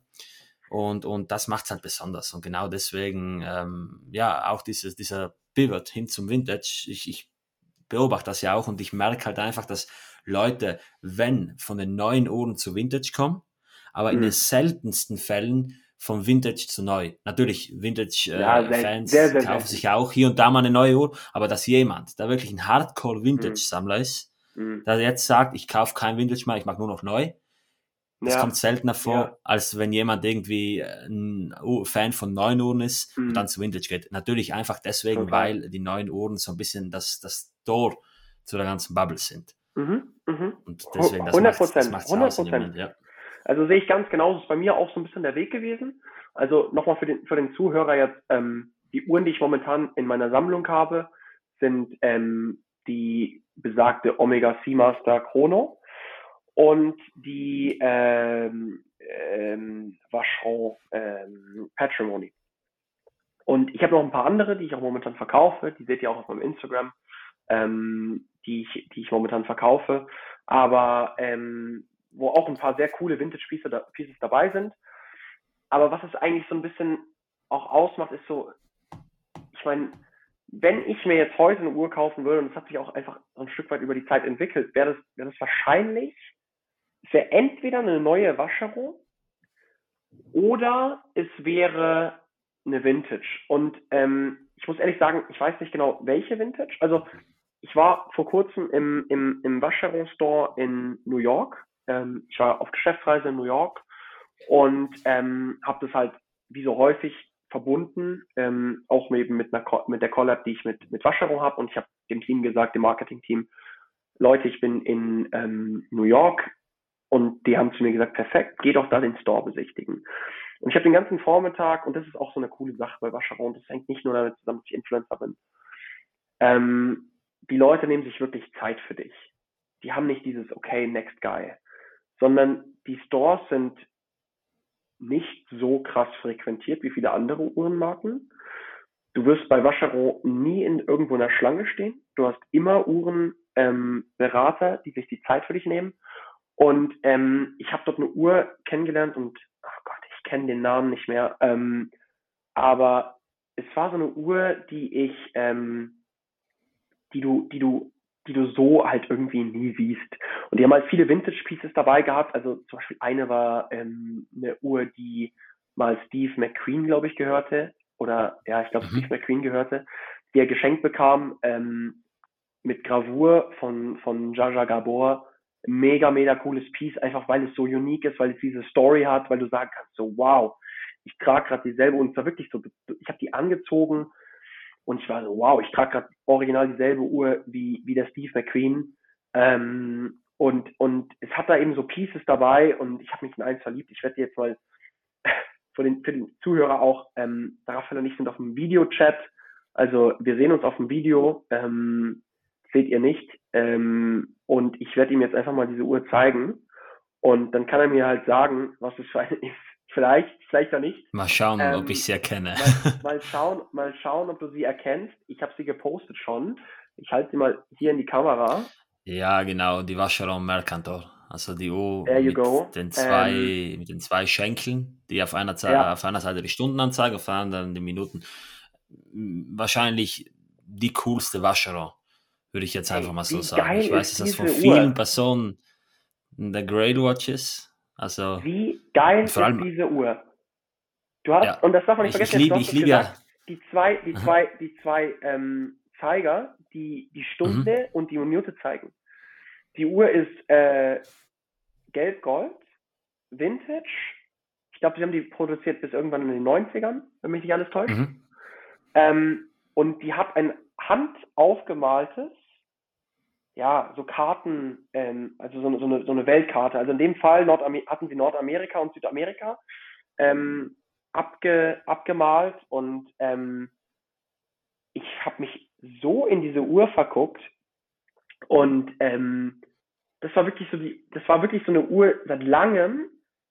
Also ich habe mir das vorher schon mal mit einer Patek Nautilus passiert, auch mit dieser mit dieser Midsize, die du erwähnt hast, Vollgold ähm, auf einer Auktion von Sotheby's, auch ebenfalls einem einen Markenpartner, mit dem ich ja. zusammenarbeite, äh, die mich mega geflasht hat. Ähm, und da komme ich auch gleich noch zu. Aber diese Mercantor hat mich so weggehauen und es war wirklich so die Uhr, wenn ich mir eine Uhr kaufe, dann wird es die sein. So, die kostet bei Chrono, habe ich reingeschaut, irgendwie um die 40.000. Sprich, du kannst sie wahrscheinlich so für 30 bekommen. Äh, Im Graumarkt äh, mit dem richtigen Kontakt. Ähm, aber was, was momentan einfach meinen, meinen finanziellen Rahmen, den ich äh, für eine Uhr allozieren möchte, sprengt. Aber das ist wirklich die Uhr, die ich heute mir kaufen würde. Und ähm, zur, kurz zur Patek.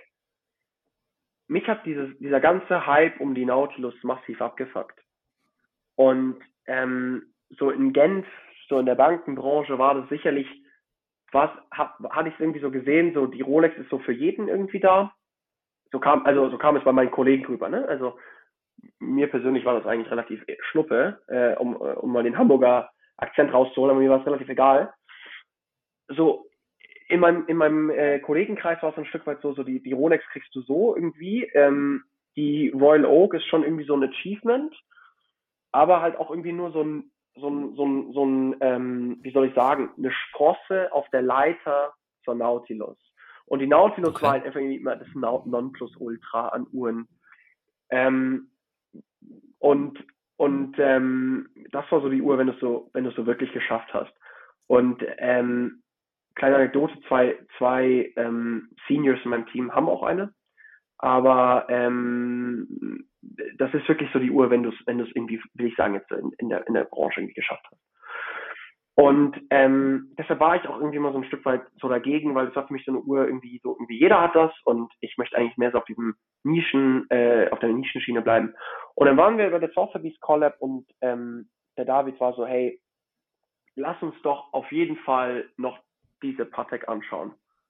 Und ich mir so, nee, Digga, ich habe da voll goldene Patek mit einem mit einem goldfarbenen Ziffernblatt.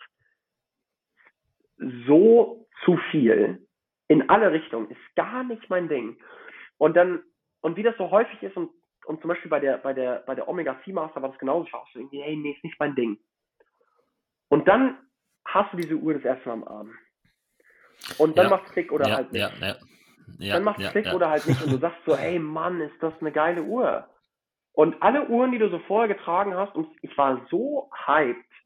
Und ich habe unserem Kollegen Charlie, äh, der bei Sotheby's arbeitet, ähm, ich habe gesagt, hey, die hatten damals zwar noch crazy, die hatten irgendwie so irgendwie Mindestgebot oder so für die für die für die für die Patek und zwar noch so eine Gübelin Edition äh, großer Juwelier hier in der Schweiz die mhm. ähm, den Brandname aufs Ziffernblatt druckten.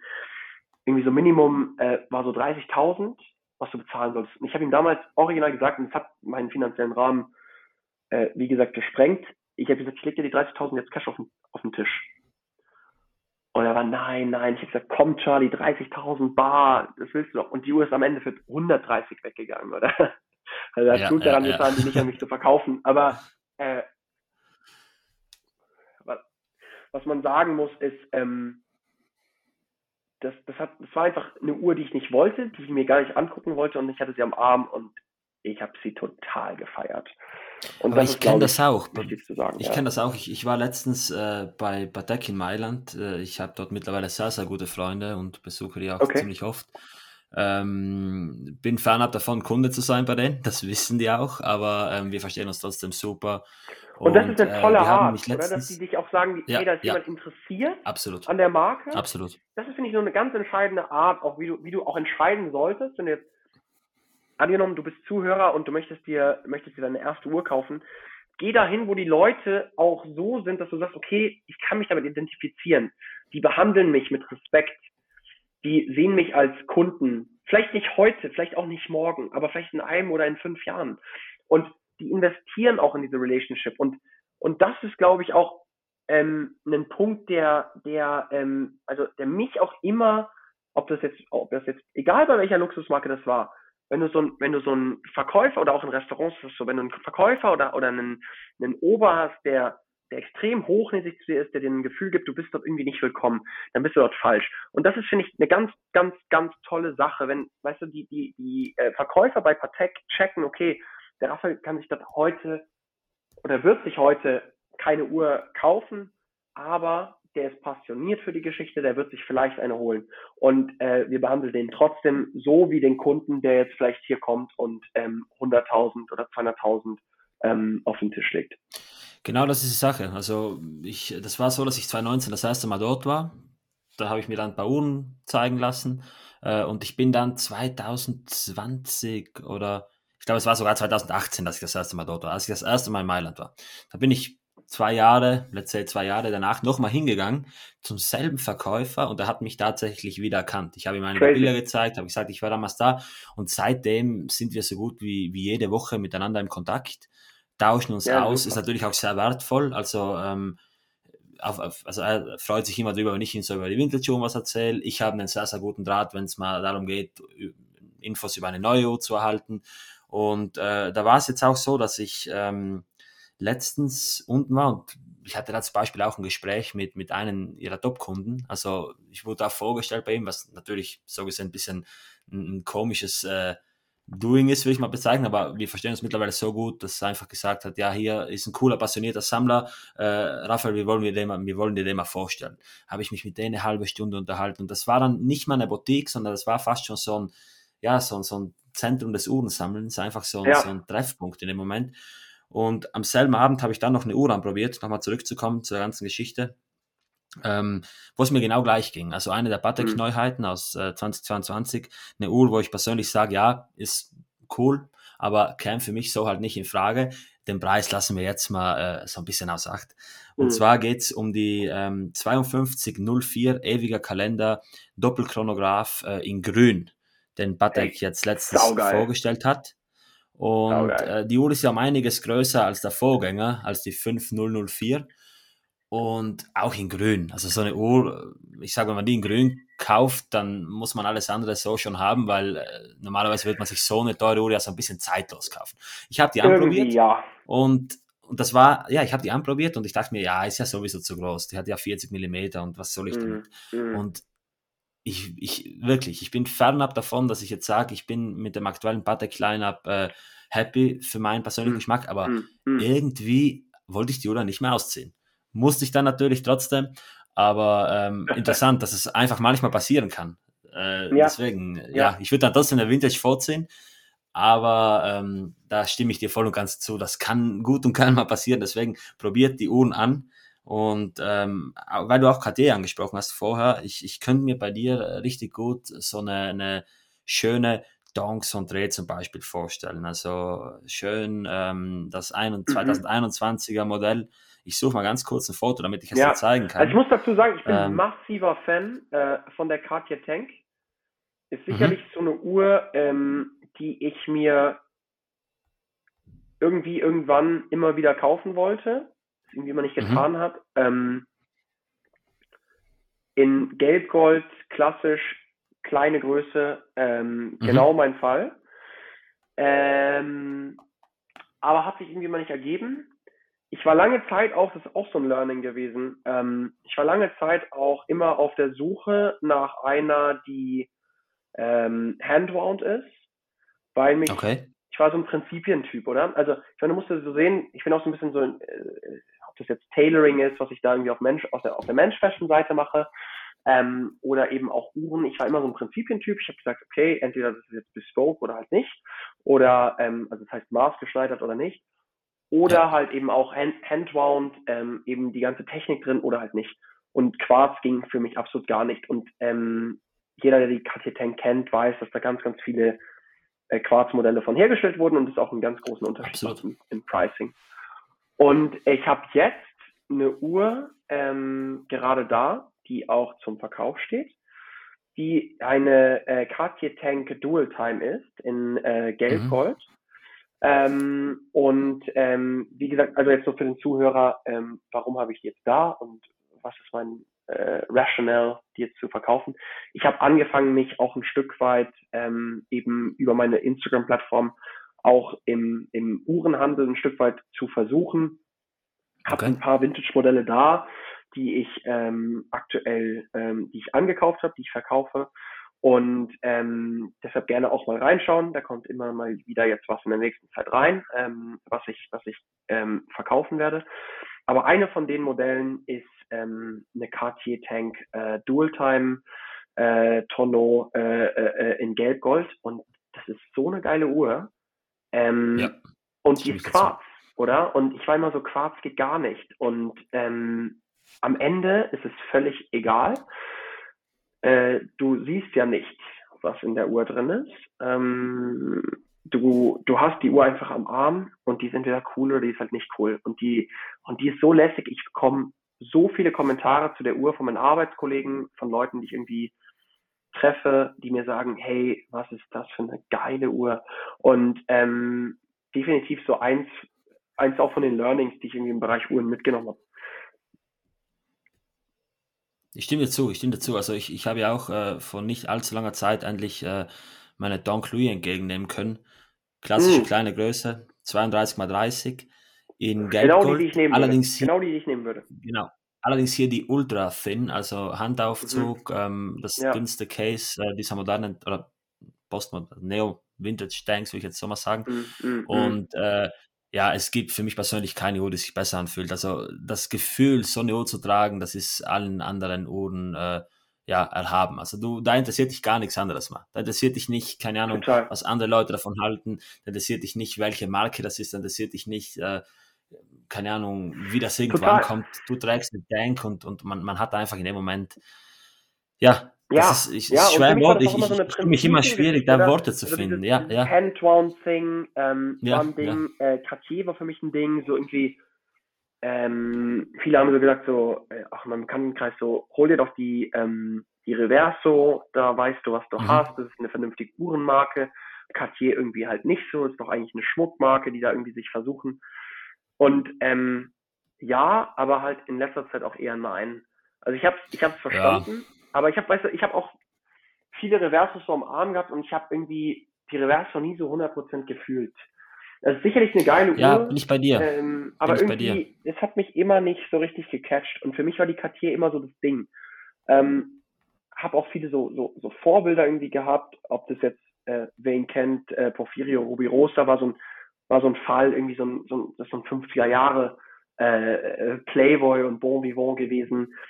Ähm, hatte die Uhr am Arm, hat mich mega inspiriert. Ähm, paar andere äh, Berühmtheiten, die diese Uhr getragen haben, da habe ich immer gesagt, okay, schau, ähm, das ist, das ist so ein bisschen mein Ding. Aber Raphael, ich hätte das, wir haben das gesagt, wir haben das im Voraus besprochen. Wir haben gesagt, wir werden abdriften und ich glaube, wir sind abgedriftet. Ich glaube, wir sind wieder so, weißt du, es ist wieder so ein Gespräch geworden zwischen uns und die Leute, die, die jetzt den Raphael oder mich auch nicht persönlich kennen. Wir haben uns zweimal, glaube ich, in Genf kennengelernt und wir sind jedes genau. Mal massiv, äh, also klar, es war auch Alkohol im Spiel, muss man dazu sagen. Gewissermaßen, es ja. War immer, es war immer, ähm, also einmal waren wir beim, waren wir, wo waren wir? Genau, wir waren mit dem David irgendwie, ähm, genau, wir waren im Relais ähm, d'Entrecôte hier in Genf. Ähm, genau, genau. Haben dort, haben dort Steak gegessen ähm, und sind danach noch in den Club gegangen und sind auch ziemlich abgeschmiert. Und ähm, wir sind äh, beim letzten Mal äh, hat der David ein sehr, sehr, sehr, sehr cooles Event. Also ähm, waren wir mit äh, seinem ja, Dealer Circle, seinem Bekanntenkreis, äh, ähm, etwas außerhalb von Genf in einer ganz, ganz schönen ähm, äh, äh Wirtschaft, will man fast sagen, also non-fancy, mhm. ähm, äh, auf dem Land äh, der Raphael und ich sind hingefahren im, äh, also der, der, der David hat Pavianos organisiert und wir sind dorthin gefahren zusammen. Ähm, ich glaube, unser Viano war der geilste, muss man ehrlich sagen, weil ähm, ja, da bekommt jetzt mal ein paar, da bekommt jetzt mal ein paar exklusive Genf-Insights, die es sonst nicht bekommen. Die Geschichten raus, oder? Wie das aussieht, wenn der Raphael nach Genf ja. kommt. Ähm, der David hat mir gesagt, genau. Schau, ich habe meine ganzen Kollegen, äh, kommen nach Genf. Ähm, du musst dabei sein. Und ähm, jetzt wirklich auch so Hand aufs Herz, ich bin kein Uhrenexperte. Also die ganzen Typen sitzen um mich rum und sagen irgendwie Referenzen auf, äh, wie, wie, wie das Ave Maria und ich check nichts, oder? ich habe keine Ahnung. Leute können mich in Referenzen sowas von jagen. Und ähm, der Raphael und ich ähm, sind im, im äh, Viano gewesen, dem Simon, und mit dem anderen genau. Raphael ähm, der, der ein Geschäftspartner vom, vom David ist. Und ähm, wir genau. saßen, und, und, und mit dem Typen, wo kam der her, Mann? Irgendwie Slowakei oder so, Slowenien. Aus Deutschland auch. Ah, ja, genau. Nein, nein, äh, du meinst den, ähm, so. Ich weiß schon, das war, das war. Ähm, okay, geiler Typ auf jeden Fall. Mount Luxury, Mount Luxury, auch ein Händler. Mount Luxury, für die, die ihn nicht kennen, äh, checkt ihn aus. Mhm. Ein sehr, sehr, sehr, sehr bodenständiger, sehr cooler Typ. Und ähm, ja. so alle waren so auf irgendwie so semi-seriös, das ist so eine Business-Veranstaltung irgendwie. Wir waren bei Sotheby's auf der, auf der ähm, Auktion, haben uns die Pieces angeschaut. Hm. Wie gesagt, Sotheby's äh, Markenpartner von mir, mit dem ich, mit denen ich ab und an zusammenarbeite. Und ähm, wir hatten diese irgendwie, eigentlich war so angeplant, halbe Stunde fahren wir zu dieser, zu dieser Domain außerhalb von Genf. Und ähm, ich bin zum Charlie hingegangen, der für Sotheby's arbeitet, und ich habe gesagt, Charlie, du musst uns irgendwie äh, Proviant mitgeben, oder? Für, die, für die Fahrt in dem, in dem, in dem blöden Bus da. Und äh, der Charlie hat uns eine Flasche Champagner ge, äh, äh, gesnickst, ähm, geklaut von, von, äh, von Sotheby's und hat und unser Viano hat halt eine Flasche Champagner dabei. Ja. Und der David, der David und ich haben so einen Krawall gemacht in diesem Viano. Also wir haben hier, glaube ich, von, wir haben, also muss man auch dazu sagen, ich glaube, der David, äh, nicht der David, sorry, der Raphael, Raphael und ich haben so Theater gemacht in dem Bus und ich glaube, wir haben beide so ein bisschen einen speziellen Musikgeschmack, ähm, der relativ Absolut. weit, ich will sagen, weitreichend ist, glaube ich, eine nette Beschreibung, ähm, äh, um unseren Musikgeschmack zu beschreiben. Also, ähm, wer mein Instagram kennt, mag es vielleicht nicht so äh, vermuten, aber wir haben so ein bisschen äh, so, so von Deutschrap bis äh, über Kroatisch. Genau. Ja, genau. Dann äh, bis zu Land Tirol, dem Land Tirol die Treue Land nochmal zurück. Die also Treue, also, ähm, also, also deutschsprachigen Volksschlager, äh, zu genau. irgendwie so, so London Grime, Untergrund und Franzosenrap. Alles auf, diesem, ja. auf dieser Fahrt durchgehört. Alle in diesem Bus haben uns massiv geha gehatet. Die fanden uns richtig scheiße.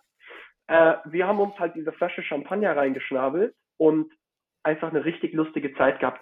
Und ähm, ja, äh, das ist so ein bisschen, so eigentlich jedes Mal, wenn der Raphael und ich uns halt kennengelernt haben, haben wir eine ultra lustige Zeit gehabt und wir sind wir sind massiv immer in den Themen abgedriftet, weil wir sind beide Leute, die eigentlich viel reden, viel fragen, äh, die viel interessiert und ähm, dementsprechend sind auch viele Themen einfach irgendwie so immer aufgekommen. Und wir haben wirklich so von, genau, von genau. Live-Advice bis irgendwie, ähm, wie läuft das Instagram-Business, wie läuft das Uhren-Business, ähm, was sind meine nächsten Schritte irgendwie so im Thema Studium, ähm, Berufswahl, mhm. ähm, haben wir irgendwie alles irgendwie abgeklappert und wir wussten, dass dieser Podcast auch abdriften wird und äh, glaube ich auch, ich weiß nicht, genau. wie es bei dir aussieht, Raphael, ich könnte genau. auch noch lange weiterreden, dass dieser Podcast auch ja, noch geht, lange abdriften wird und wir vielleicht auch irgendwie einfach äh, zwei Folgen draus machen, weil das irgendwie ähm, hier relativ lange gehen wird. Und äh, Raphael, du magst vielleicht auch einmal beschreiben, was ich hier äh, mache. Äh, du siehst es ja im Videochat, was ich hier gerade mache, während wir ähm, diesen Podcast haben. Ja, äh, was soll ich euch sagen? Also Victor sitzt hier vor mir natürlich im Hemd. Ähm, wie könnte es auch anders sein? Mit seiner Patrimony am Arm und dazu trinkt er gerade entspannt ein Glas Rotwein und äh, raucht eine Zigarre. Also ein richtiger Lebemann. Äh, ja. Eine, eine Zigarre, ja, also oder? man muss dazu sagen, Raphael, ähm, heute, deshalb bin ich auch ein bisschen später gekommen, heute war Bonustag bei mir in der Bank. Okay das heißt, es ist eigentlich, also man muss es auch so verstehen und das vielleicht ist auch ein bisschen anderen Angle, den wir jetzt irgendwie vielleicht angehen, aber so in meinem Business ist ähm, der Bonus ein sehr, sehr wichtiger Teil äh, des, des, des ähm, ja, der, der jährlichen Kompensation und macht bei mhm. mir, wenn ich mir das jetzt mal so einmal aufrechne, ja, stand heute eigentlich irgendwie ein gutes Drittel eigentlich aus ähm, von meinem Salär. Und äh, okay das ist natürlich so ein bisschen so, ich hatte jetzt den Podcast, ähm, ich muss auch, muss ich ehrlich dazu sagen, nachher noch was fürs Geschäft machen. Also spaßig ist es auch nicht immer unbedingt. Aber muss nachher auch noch ein bisschen was machen. Und ähm, einfach um, um heute diesen Tag so ein Stück weit zu feiern, ähm, habe ich mir jetzt Bist du heute in den Not auch gekommen? Genau, ja, also es ist, äh, äh, wie, weißt du, so wie immer, ähm, vor allen Dingen, äh, falls meine Chefs hier heute zuhören, war es natürlich äh, nicht genug. Ja, man kann, man kann nie genug Geld haben, ähm, weil es doch zu viele schöne Uhren gibt, die man sich gerne kaufen wollen würde. Aber äh, Hand aufs Herz äh, war doch eigentlich lukrativ und äh, dementsprechend habe ich mir jetzt heute mal eine ganz schöne Flasche Wein aufgemacht, eine Zigarre angezündet, was ich doch ähm, ab und an mal mache. Und ähm, ja, äh, ich glaube, der Raphael und ich können auch noch den ganzen Abend durchreden. Deshalb, ich weißt du, wir wollten eigentlich auch so ein Stück weit, wir haben jetzt viel so drüber geredet, so, ähm, wie bin ich zu Uhren gekommen, ähm, was hat sich bei mir auch im Thema Collaborations mit Uhren getan.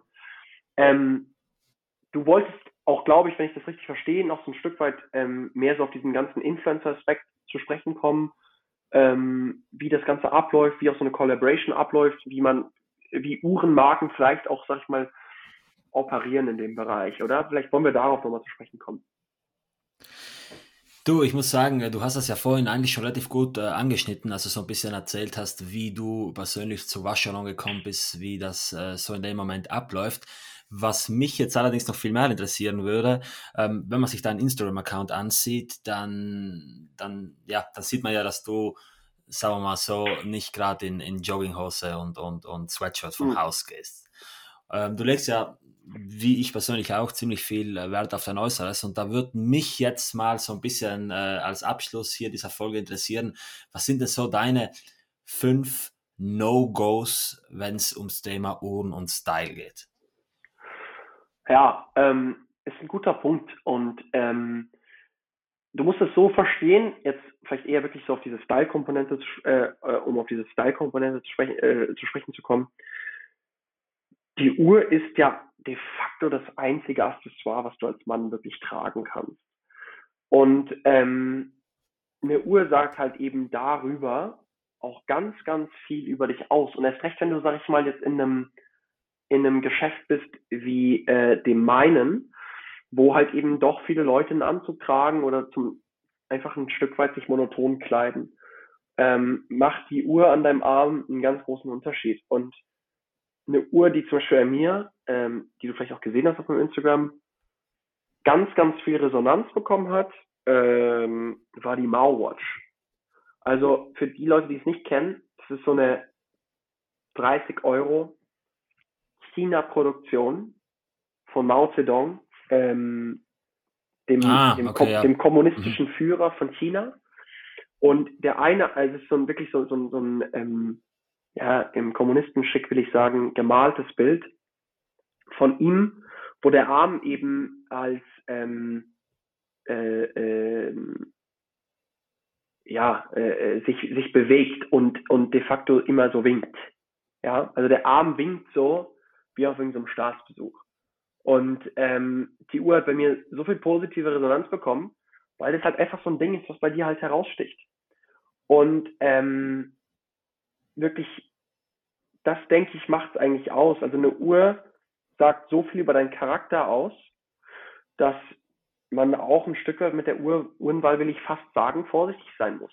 Und ähm, du musst dir halt auch überlegen, will ich jetzt unbedingt, ähm, jetzt in meinem Fall in einem Kundenmeeting mit so einer, will ich sagen, fast Scherzuhr auftreten?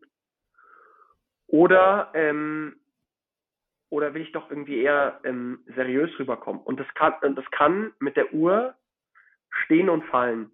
Und dementsprechend denke ich, wenn ich mir, wenn ich heute jemandem einen Ratschlag geben wollen würde, wie er mit einer Uhr, sag ich mal, also eine, Uhr muss immer zu deinem Image passen. Fangen wir mal so an. Du musst, mhm. diese Uhr muss dich ein Stück weit widerspiegeln. Und wenn du jetzt halt irgendwie, sag ich mal, ähm, irgendwie dich ein bisschen unscheinbar kleidest, äh, schwarz auf schwarz, äh, irgendwie keine Lust hast, so unbedingt aufzufallen, dann ist vielleicht eine Jacob und Co. oder eine Richard Mille nicht unbedingt dein Metier.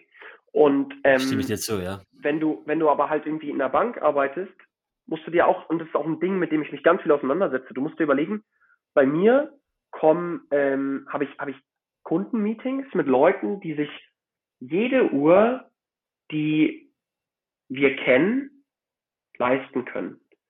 Also ich habe Kunden gehabt, die sind äh, einmal im Jahr mit dem Privatjet nach Genf geflogen, ähm, haben sich bei Patek auf Mars und äh, Patek und Wascharo machen das, äh, auf Mars eine Uhr anfertigen lassen. Das ist ein Prozess, die haben dafür ein eigenes Team bei Patek und auch bei Wascharo, ähm, die sich, die sich damit beschäftigen, über Monate hinweg mit dir planen, was diese Uhr beinhalten soll, was diese Uhr können soll. Ähm, das sind eben wie die Mau-Uhr vielleicht auch Automatus, auch zu einem anderen ähm, Preispunkt. Und ähm, die sind dann eingeflogen, also die haben, das muss dir so vorstellen, die sind aus Asien, ein, haben ein Privatjet geschickt mit Security, die waren nicht selber an Bord. Die Security ist mit einem Privatjet ähm, nach Zürich damals geflogen, hat den Banker abgeholt. Wir sind dann wieder von Zürich gestartet nach Genf, haben dort bei Patek die Uhr in Empfang genommen. Der Banker hat die Transaktion geregelt, die war ähm, siebenstellig, also im Millionenbereich. Ähm, hat mit der Security die Uhr entgegengenommen. Dann sind alle zusammen über Zürich wieder, ähm, haben den Banker rausgelassen, zurückgeflogen nach Asien und der Kunde hat seine Uhr in Empfang genommen. Und das sind Uhren, die kosten so, wenn du, wenn du das so machst, bei ähm, Patek oder bei Vacheron, wenn du dir so eine, so eine maßgeschneiderte Uhr machst, dann kostet dich das so irgendwie ab 700.000, 800.000. Und ähm, das heißt eigentlich, jeder meiner Kunden kann sich so eine Uhr ohne Probleme leisten. Und das heißt für mich wiederum, im Umkehrschluss, mit was für einer Uhr möchte ich bei diesen Kunden auftreten? Weil wenn ich jetzt kommen würde mit einer Uhr, die ein Stück weit ein Klischee bedient und alle Uhren, die irgendwie in den Medien sind, äh, oder jede Uhr, die in, die in, den Medien ist, und das ist eine Nautilus, das ist eine ähm, Royal Oak, das ist eine, eine Rolex Sub äh, äh, oder fast de facto jedes Rolex-Modell, die bedient natürlich ein Stück weit ein Klischee. Und da ist die Frage halt, möchtest du vor deinen Kunden dieses Klischee bedienen? Und das ist eine Frage, ob du jetzt eben, wie gesagt, in meinem Bereich bist oder eben auch vielleicht in einem ganz anderen Bereich, wo du Kundenkontakt hast oder eben auch vor deinen Chefs. Möchtest du ähm, auffallen, weil du eine Rolex hast? Eine Rolex erkennt jeder. Ähm, und es kann sein, dass dein Chef das irgendwie blöd findet, dass du eine Rolex hast, weil er sich selbst vielleicht keine gönnen möchte Und mir ist es auch passiert, also mit der Omega mh, hm, war ich in Firmen, wo mir Leute gesagt haben, oh, du kommst ja hier an, ähm, also in Deutschland, in der Schweiz passiert das eher weniger, aber in, in Deutschland, wo mir Leute ankamen und sagten, hey, ähm, äh, jetzt hast du hier irgendwie so diese dicke Uhr am Arm, was soll das? Ja, und ähm, irgendwie uncool und irgendwie, du bist doch hier nur irgendwie ähm, der Junior. Ähm, Finde ich nicht cool, dass du mit so einer Uhr jetzt hier ankommst. Und, und das ist immer ein Punkt, der auch so ein Stück weit so in diesen Uhrenkauf mit reinspielen muss und der ähm, für mich auch immer ein Stück weit in die Richtung ging, ich möchte eine Uhr, die hochqualitativ ist, die eben auch meinen Anspruch für Perfektion im Geschäft äh, und Seriosität im Geschäft unterstreicht aber auf der anderen Seite eben auch so ist, dass es jetzt vielleicht niemand erkennt, der kein Experte ist. Wenn ich, wenn ich einen Kunden habe, der ähm, sich mit Uhren richtig auskennt, der erkennt die Vacheron, der sagt, okay, der Mann hat Geschmack, ähm, er, er geht auf die Nische, ähm, er weiß, er weiß auch, was er tut. Das ist ja auch wichtig. Du möchtest bei deinem Kunden ja auch rüberkommen wie jemand, der weiß, was er tut. Und wenn du jetzt jemand ähm, wenn du jetzt ein, also ich habe zum Beispiel einen effektiven Kollegen, der ähm, aus Usbekistan, den studiert hat, der ähm, somit, wie alt waren wir? 22, eine Richard Mille trug, die halt irgendwie 150.000 kostete. Und mit dieser Uhr kannst du ja nirgendwo auftauchen. Weil sobald es irgendwie jemand checkt, was du da am Arm hast und du kannst irgendwie noch so viel geerbt haben, wenn du in, in irgendeinem oder oder auch verdient haben, wenn du in irgendeinem Job bist, wo wo du Kunden hast und Kundenkontakt hast und die Leute checken, du hast eine Uhr am Abend für 150.000 und mit der Richard Mille noch eine sehr auffällige Uhr, dann bist du relativ schnell, äh, bedienst du ein Klischee und du willst eigentlich keine Klischees bedienen, die irgendwie negativ behaftet sind. Also das wäre für mich immer, immer ein Punkt, ähm, du möchtest eine Uhr haben, die ja vielleicht ein Stück weit versatil ist, aber auch Dresswatches können versatil sein. Hm. Die kann man auch gut mit einem T-Shirt tragen. Und andererseits möchtest du äh, eine Uhr haben, die einfach irgendwie kein negatives Klischee bedient. Das wäre also keine fünf Punkte, okay. ja, aber, aber das ist auf jeden Fall eine, eine, eine, eine, das, was ich sagen würde. Das ist wichtig. Das ist so dein, dein großer Ratschlag. Ja dass man ja. einfach die Uhr so ein bisschen seinem Umfeld anbietet. Ja, das ist bei mir ja auch so. Ähm, ich trage oft Uhren, die gewissermaßen ein bisschen provozieren. Zum Beispiel hier und da mal wieder eine, eine Uhr, die ähm, original als Damenuhr konzipiert war, einfach deswegen, weil ich sie cool finde.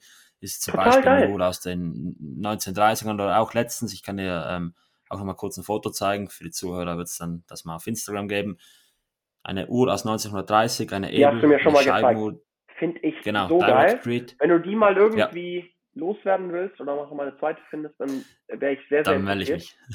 also, ähm, ja, ist, ist ein Conversation genau, Start, aber ich, ich verstehe schon, dass man sowas nicht ist. immer anziehen kann. Ja. Also ähm, im Endeffekt bei, bei so einer Uhr, es ist halt so, die, die kann man natürlich nicht in jedem Umfeld tragen, das, das verstehe ich auch voll und ganz. Gewisse Finde Proportionen ich, also und so. Wieder, muss ich da widersprechen. Äh, okay. Ich finde, okay. diese Uhr kannst du immer und überall tragen. Also gib doch mal ein bisschen mhm. vielleicht für den Zuhörer jetzt eine Beschreibung, was das für eine Uhr ist. Ja, okay, ich, ich, ich stimme dir da schon zu. Also mir geht es da viel mehr so ein bisschen einfach. um das Nicht-Auffallen. Also man, man, es handelt sich dabei um eine, um eine Scheibenuhr von Ebel. Äh, die war jetzt ganz lange weg, weil die leider durch einen Uhrmacher kaputt gemacht wurde. Die wurde jetzt durch einen anderen Profi-Uhrmacher ähm, wieder repariert äh, ziemlich ähm, ja, langwierige Geschichte, weil Teile hergestellt werden mussten bei einer Uhr, die jetzt äh, ja 90 Jahre, über 90 Jahre alt ist. Und da ähm, ja, ist es eben so, also nicht falsch verstehen, man wird mit der Uhr nicht negativ auffallen, aber man wird auffallen. Und ich wollte das ja. jetzt eher darauf beziehen, dass wenn du, keine Ahnung, eine, eine, eine MBNF trägst, eine, eine, zum Beispiel eine Mad Edition, eine Mad One oder sowas oder, oder eine Uhrwerk oder diese ganzen Indie-Geschichten, mhm. dann fällt man auf. Aber natürlich, es ist ein mhm. Unterschied, ob du jetzt mit Aber was auffällst. Nie negativ das, auf, glaube ich. Ich glaube, du wirst Ja, ja, stimmt auffallen. schon. Stimmt schon, solange der Gegenüber das nicht kennt. Also, wenn du jetzt eine, keine Ahnung, du trägst eine Philippe Dufour für 800.000 Euro, dann wird das ja. kein Thema sein. Aber wenn ja. du jetzt natürlich eine goldene Submariner trägst, dann ist das schon genau. nochmal, auch wenn die genau. jetzt so 30 Eine goldene Submariner ist, ist eine Statement Watch. Und ja, äh, ja. da sind wir eigentlich bei dem Thema. du bist mit einer goldenen Submariner, mit einer Nautilus, mit einer Royal Oak oder mit allem, was Rolex momentan äh, auf ihrem, wie, wie soll ich sagen, äh, was bei Rolex beliebt ist. Damit wirst du polarisieren und damit wirst du auffallen und damit machst du auch ein Statement und dieses Statement kann dir positiv zuspielen. Also zum Beispiel, äh, äh, ich habe irgendwo gehört, das Rolex-Uhrenarmband oder die Rolex-Uhrenarmbänder, das Jubilee und das äh, andere, wie auch immer das heißen mag, äh, sind die. Das Oyster. Oyster, genau. Das sind die bekanntesten Uhrenarmbänder der Welt. Und wenn du jetzt mhm. irgendwie halt irgendwie, du bist in einem Club und du möchtest dort jemanden kennenlernen, ähm, dann wird dieses wird dieses Uhrenarmband auffallen, nicht die Uhr, weil die Uhr siehst du häufig nicht, aber du siehst immer das Armband. Ja. Und ähm, jetzt je nachdem, wo du bist, wirst du damit einfach ein gewisses Image verkörpern und das kann halt auch einen gewissen Schlag an Mensch eben anziehen. Aber es kann halt, oder, oder es ist halt so oder so immer ein Statement. Und ich kann dir sagen, es gibt viele Industrien und vielleicht bist du jetzt Job-Einsteiger oder, oder du bist in einem Job jetzt als Zuhörer, ähm, dann wirst du immer mit dem Rolex, mit der Rolex wirst du immer polarisieren. Immer. Und das ist halt etwas, wo du dich auch bewusst für entscheiden musst. Selbst wenn du jetzt sagst, naja ich habe ja nur eine, eine, eine Datejust und eine Datejust kostet irgendwie um die 7000, 8000 Franken und die, die Vacheron, die ich heute trage, kostet irgendwo um die 20, 21, dann komme ich doch viel lieber mit der günstigeren Uhr um die Ecke, weil die Leute sagen werden, okay, das ist eine günstige Uhr, aber das ist nicht, was die Leute, was die Leute, und die Leute sind de facto jetzt so, so der Otto-Normalverbraucher, der sich jetzt mit Uhren jetzt nicht unbedingt auskennt, der wird es nicht checken. Keiner checkt, was eine Wascheron kostet, keiner checkt, was eine Wascheron ist, ähm, bis du nicht irgendwo in diese gewisse Expertise abtauchst. Und die ja, Rolex wird immer, so immer halt ein Statement sein. Ja, und da gibt es immer so diese, diese zwei Camps. Manche Leute wollen auffallen, manche Leute wollen sehen oder wollen kommunizieren, hey, ich habe eine sauteure Uhr am Handgelenk, schau es dir an, hoffentlich siehst du, was die wert ist. Und dann gibt es halt eben auch noch das andere Camp, wo ich mich jetzt persönlich dazu ziehen, äh, zählen würde. Mir ist halt am liebsten einfach so ein bisschen under the radar zu bleiben. Also ich 100%. überzeuge am liebsten oder ich, weißt du, es ist bei mir ist immer so, mein, mein Motto ist immer impress yourself. Also ich Total. will nicht andere von meinen Uhren ähm, jetzt beeindrucken, sondern mich selbst. Und ich glaube, das ist auch, äh, ja, ist eine ganz wichtige Botschaft. Also ich mein, ich, ich fand die, ich fand ja, die Uhr, von der du jetzt gesprochen hast, von der, von der Schei äh, die, diese Scheibenuhr und auch die Cartier, mhm. die haben mich massiv geflasht, als du mir die hier in Gens gezeigt hast. Und ich fand die total cool, weil die halt eben genau mal was anderes waren. Und ähm, auf den Punkt auch, ähm, ich denke so, so, so besondere Uhren sind halt eben auch eine Charakteristik ähm, von dir und die machen dich auch einzigartig. Und genau das ist doch irgendwie auch, was man will. Also warum ist Rolex so beliebt? Weil die Masse sich dafür entscheidet.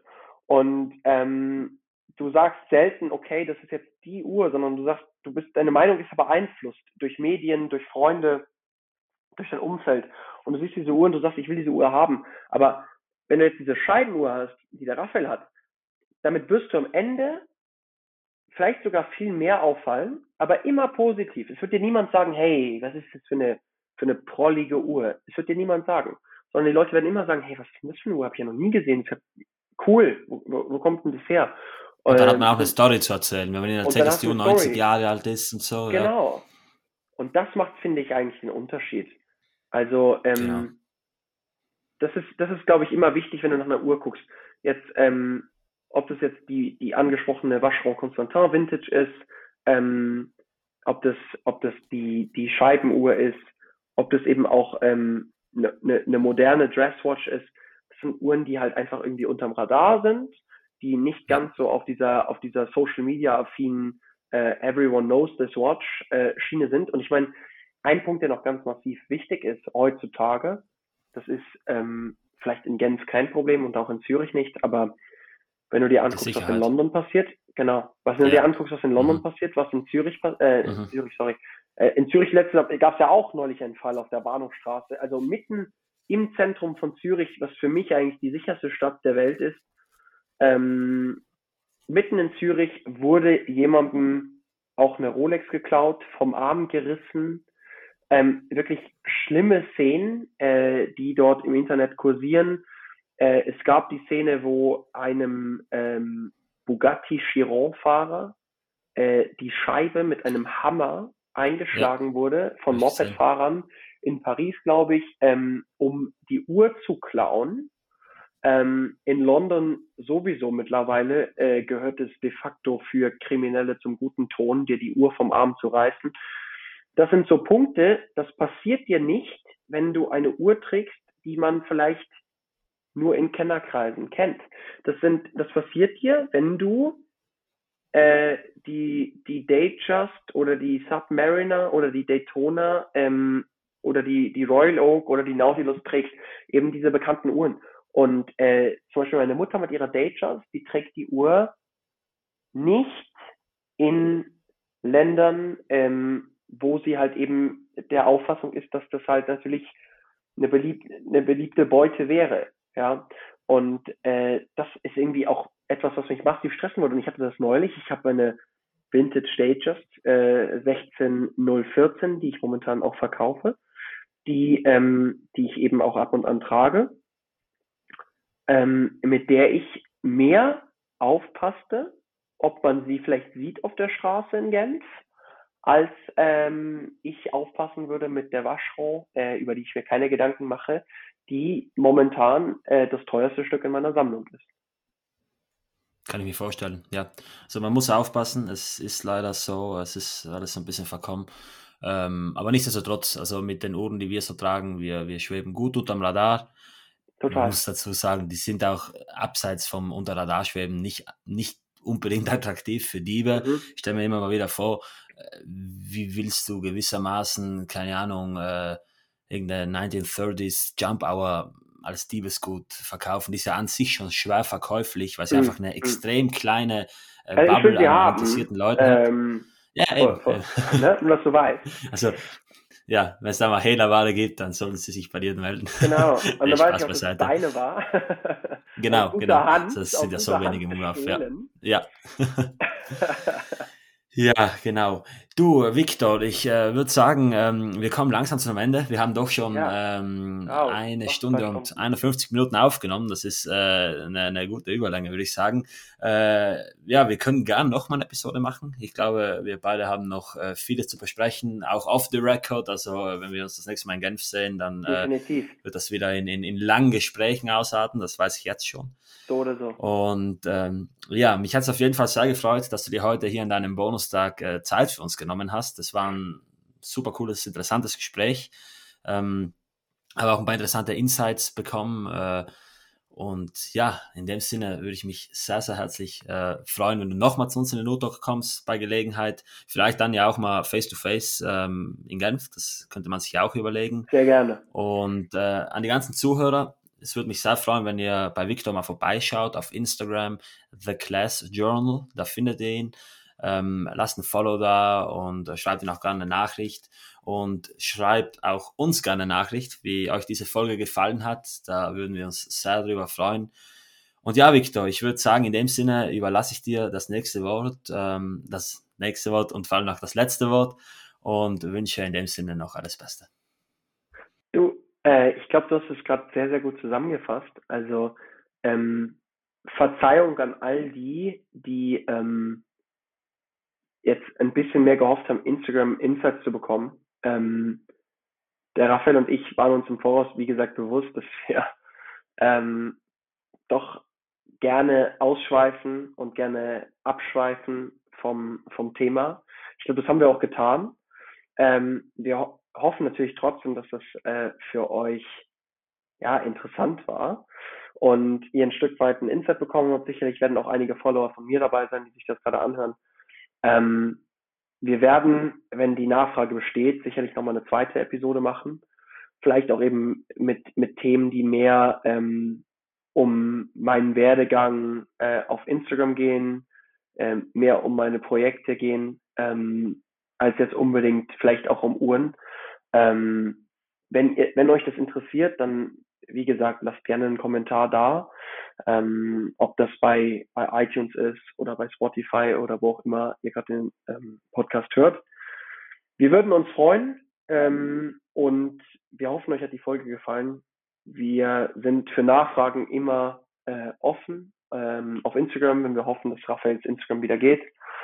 Und äh, in dem Sinne werdet ihr bestimmt äh, nochmal mehr von uns hören, wenn wir auf der Watch to Wonders sind in Genf, wenn wir auf den Auktionen sind im Mai. Und ähm, ja, in dem Sinne, vielen Dank.